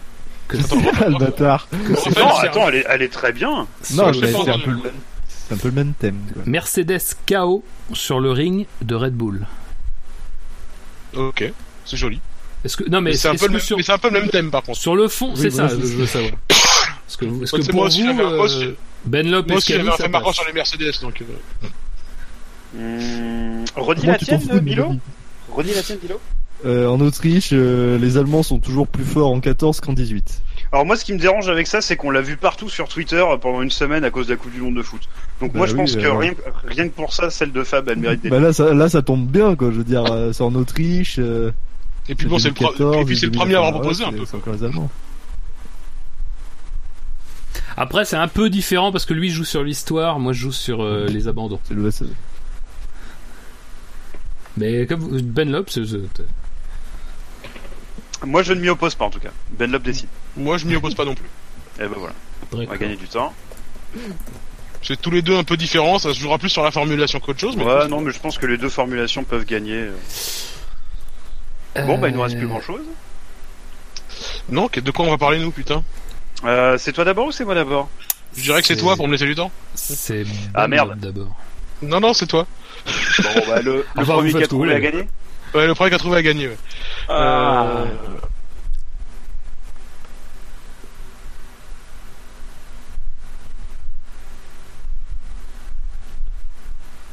Putain. Euh... Alors qu'est-ce qu'on peut faire comme truc putassier? Un truc sur Ferrari, l'Autriche euh, et le fait de pas échanger les pilotes. Euh... Un, tru- un truc bien, ouais, un, tru- un truc qui va faire rager les gens et faire voter. Bah ouais, c'est ça. Ouais. Un truc sur Grosjean, peut-être. ouais. Ah, un truc sur Groland, c'est bien, ça. c'est- Découvrez les girlfriends des pilotes. Le truc n'a aucun rapport, mais ça marche toujours. euh... Et vous, Romain Grosjean, comment, en Ah, tant que victime, comment appréhendez-vous ce Grand Prix de- Euh, sinon, euh, le fait marquant, ça serait pas euh, Romain Grosjean, point. si, si, moi, je- moi, je- moi, je referais bien celui-là. Enculé, je vais le faire. Bah oui, mais c'est mais c'est un peu le mien, à vous. Ah, c'est un peu le Alors, tien. par contre, excusez-moi, mais il y, a- il y a copiage sur le chat. Ouais, mais je, je, je, je viens de le voir sur le chat. Un célèbre inconnu a proposé Ah Grosjean à Euh, l'instant. En fait, il y a surtout copiage sur euh, la semaine dernière, en fait. Moi, je, moi, je, moi, je repropose Romain Grosjean avec un point d'exclamation à la fin, cette fois-ci. Très bien. Euh, Genre bah, du coup, dans, ce cas-là, moi, je, alors c'est un peu dans la même veine, mais je propose tout sauf Romain Grosjean, point d'exclamation. C'est n'importe quoi, le fait, par contre, euh. C'est- non, c'est de mieux. Ça, ça a changé, mais en même temps. Bah, je suis désolé, mais la semaine dernière, Gros- Romain Grosjean, c'était un fait marquant à lui tout seul, avec un point à la fin. Et cette, cette, cette, cette semaine, c'est pareil, hein, Romain Grosjean, c'est un fait marquant encore. hein. Alors moi, je vais, moi, je propose non, mais pas Romain Grosjean, point d'exclamation. Alors là, rappelons que la question c'est quel est selon vous le fait marquant du Grand Prix d'Autriche 2018 Réponse non. Romain Grosjean. et pourtant, c'était une question ouverte. Bon, bah, pas Romain Grosjean, alors dans ce cas-là. c'est pas Romain Alors, Grosjean. bon, bon bain, bon bain. On est d'accord. Non, pas Romain Grosjean. Rien avant, rien après. Donc pas Juste Romain pas Romain Grosjean, C'est d'accord. bon comme marquant. Pas Romain Romain Grosjean, Avec point d'exclamation point. Rien avant, rien après. Non, D'accord. point. Juste point. La Ça ponctuation est importante. Tout ça me paraît tout à fait crédible. Les Donc, je résume ce putain. superbe sondage du fait marquant pour désigner euh, celui du, du Grand Prix d'Autriche 2018. Vous avez le choix entre plusieurs réponses. En Autriche, les Allemands sont toujours plus forts en 14 qu'en 18. Mercedes KO sur le ring de Red Bull. Romain Grosjean On a, on a sorti l'emphase. Très bien. C'est chaud à faire. Voilà. Et l'Oscar du meilleur acteur est attribué à Samuel Le Bihan. Ah putain, même pas toi. Oh putain C'est con. pour Jet Set. Euh, pas Romain Grosjean, donc le dernier fait marquant. Le sondage va être disponible très bientôt pour ceux qui sont en live et euh, dans l'article pour ceux qui sont en podcast. Le coup d'œil dans le rétro?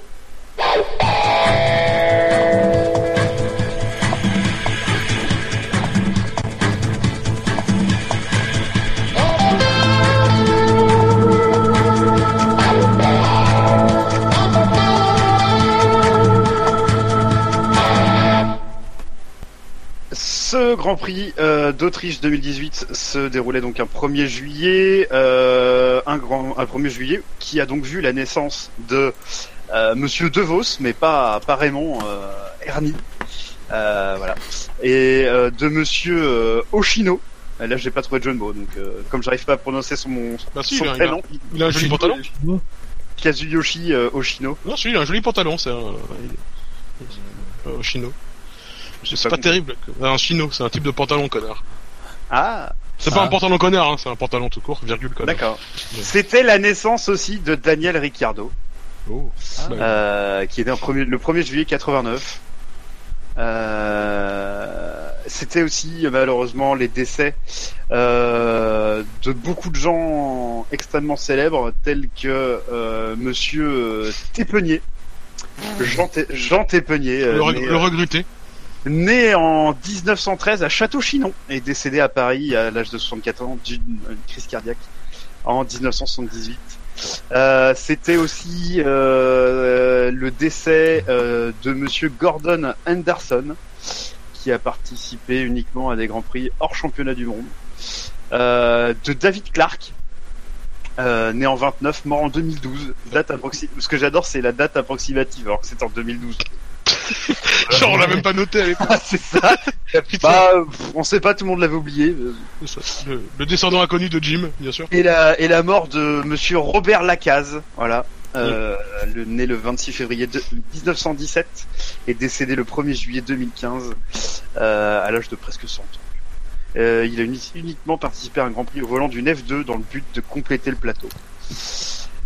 Euh, C'était également le Grand Prix de France en 1951, en 56, en 73, en 79, en 2001 et en 2007. Euh, vous pouvez retrouver euh, tous les tracés de ces Grands Prix dans les ex- dans l'excellente suite d'articles euh, faite par Fab, Shinji et Spider. Je n'ai oublié personne. Euh, moi Tu- aussi. T'en as fait aussi, Bilo Oui, j'ai j'ai fait les trois premiers. Ah d'accord. Non, je rigole. hein. Il me semblait pas, mais bon. Je... Euh, et alors, on va pas faire de jeu. Hein, on a fait, ce Oh. qu'on a fait au début. Euh, T'avais qu'à arriver à l'heure. Alors c'est dommage, Et il du- était court. Ah ouais, bah ouais. Et Alors, sa- 472. Sachez qu'en regardant en fait, voilà, le 1er juillet, mes yeux sont tombés sur euh, sur la carrière d'un homme, euh, d'un homme né, euh, enfin décédé, pardon, un mercredi 13 juin, euh, et que je voudrais euh, un petit peu réhabiliter, ou en tout cas habiliter d'ailleurs, je pense qu'on n'a jamais parlé. C'est Jean-Louis Lafosse, voilà, euh, qui est né le 15 mars 39 Je suis un peu à sceptique. Dakar. Euh, oui, oui, absolument. Euh, et qui est décédé le 13 juin 1981 au Mans dans la Sarthe d'un accident pendant les, les 24 heures. Voilà, Jean-Louis Lafosse, euh, probablement une carrière pas à la hauteur de son talent, avec euh, une non-participation, voilà, euh, au Grand Prix d'Italie. Euh, voilà, il n'a pas été qualifié. Et voilà, C'est triste. je voulais qu'on en parle. Je voulais qu'on en parle. Et hommage, bien sûr, à François Corbier, du coup. Hein, coup d'œil dans Eh, le rétro récent, du coup. Absolument, euh, on l'a fait au cours de l'émission, mais euh, enfin moi personnellement ça m'attriste. Hein. Très sincèrement, ça me ça m'ennuie cette nouvelle. Euh, voilà, mais bon, les, les artistes ne sont pas éternels. D'ailleurs, c'est peut-être pour ça que qu'Hamilton devrait prendre sa retraite. Enfin bref, Ça, c'est fait. voilà. Et ben dans ce cas-là, on va clôturer l'émission, messieurs. Merci d'être venus en retard pour certains, à l'heure pour d'autres.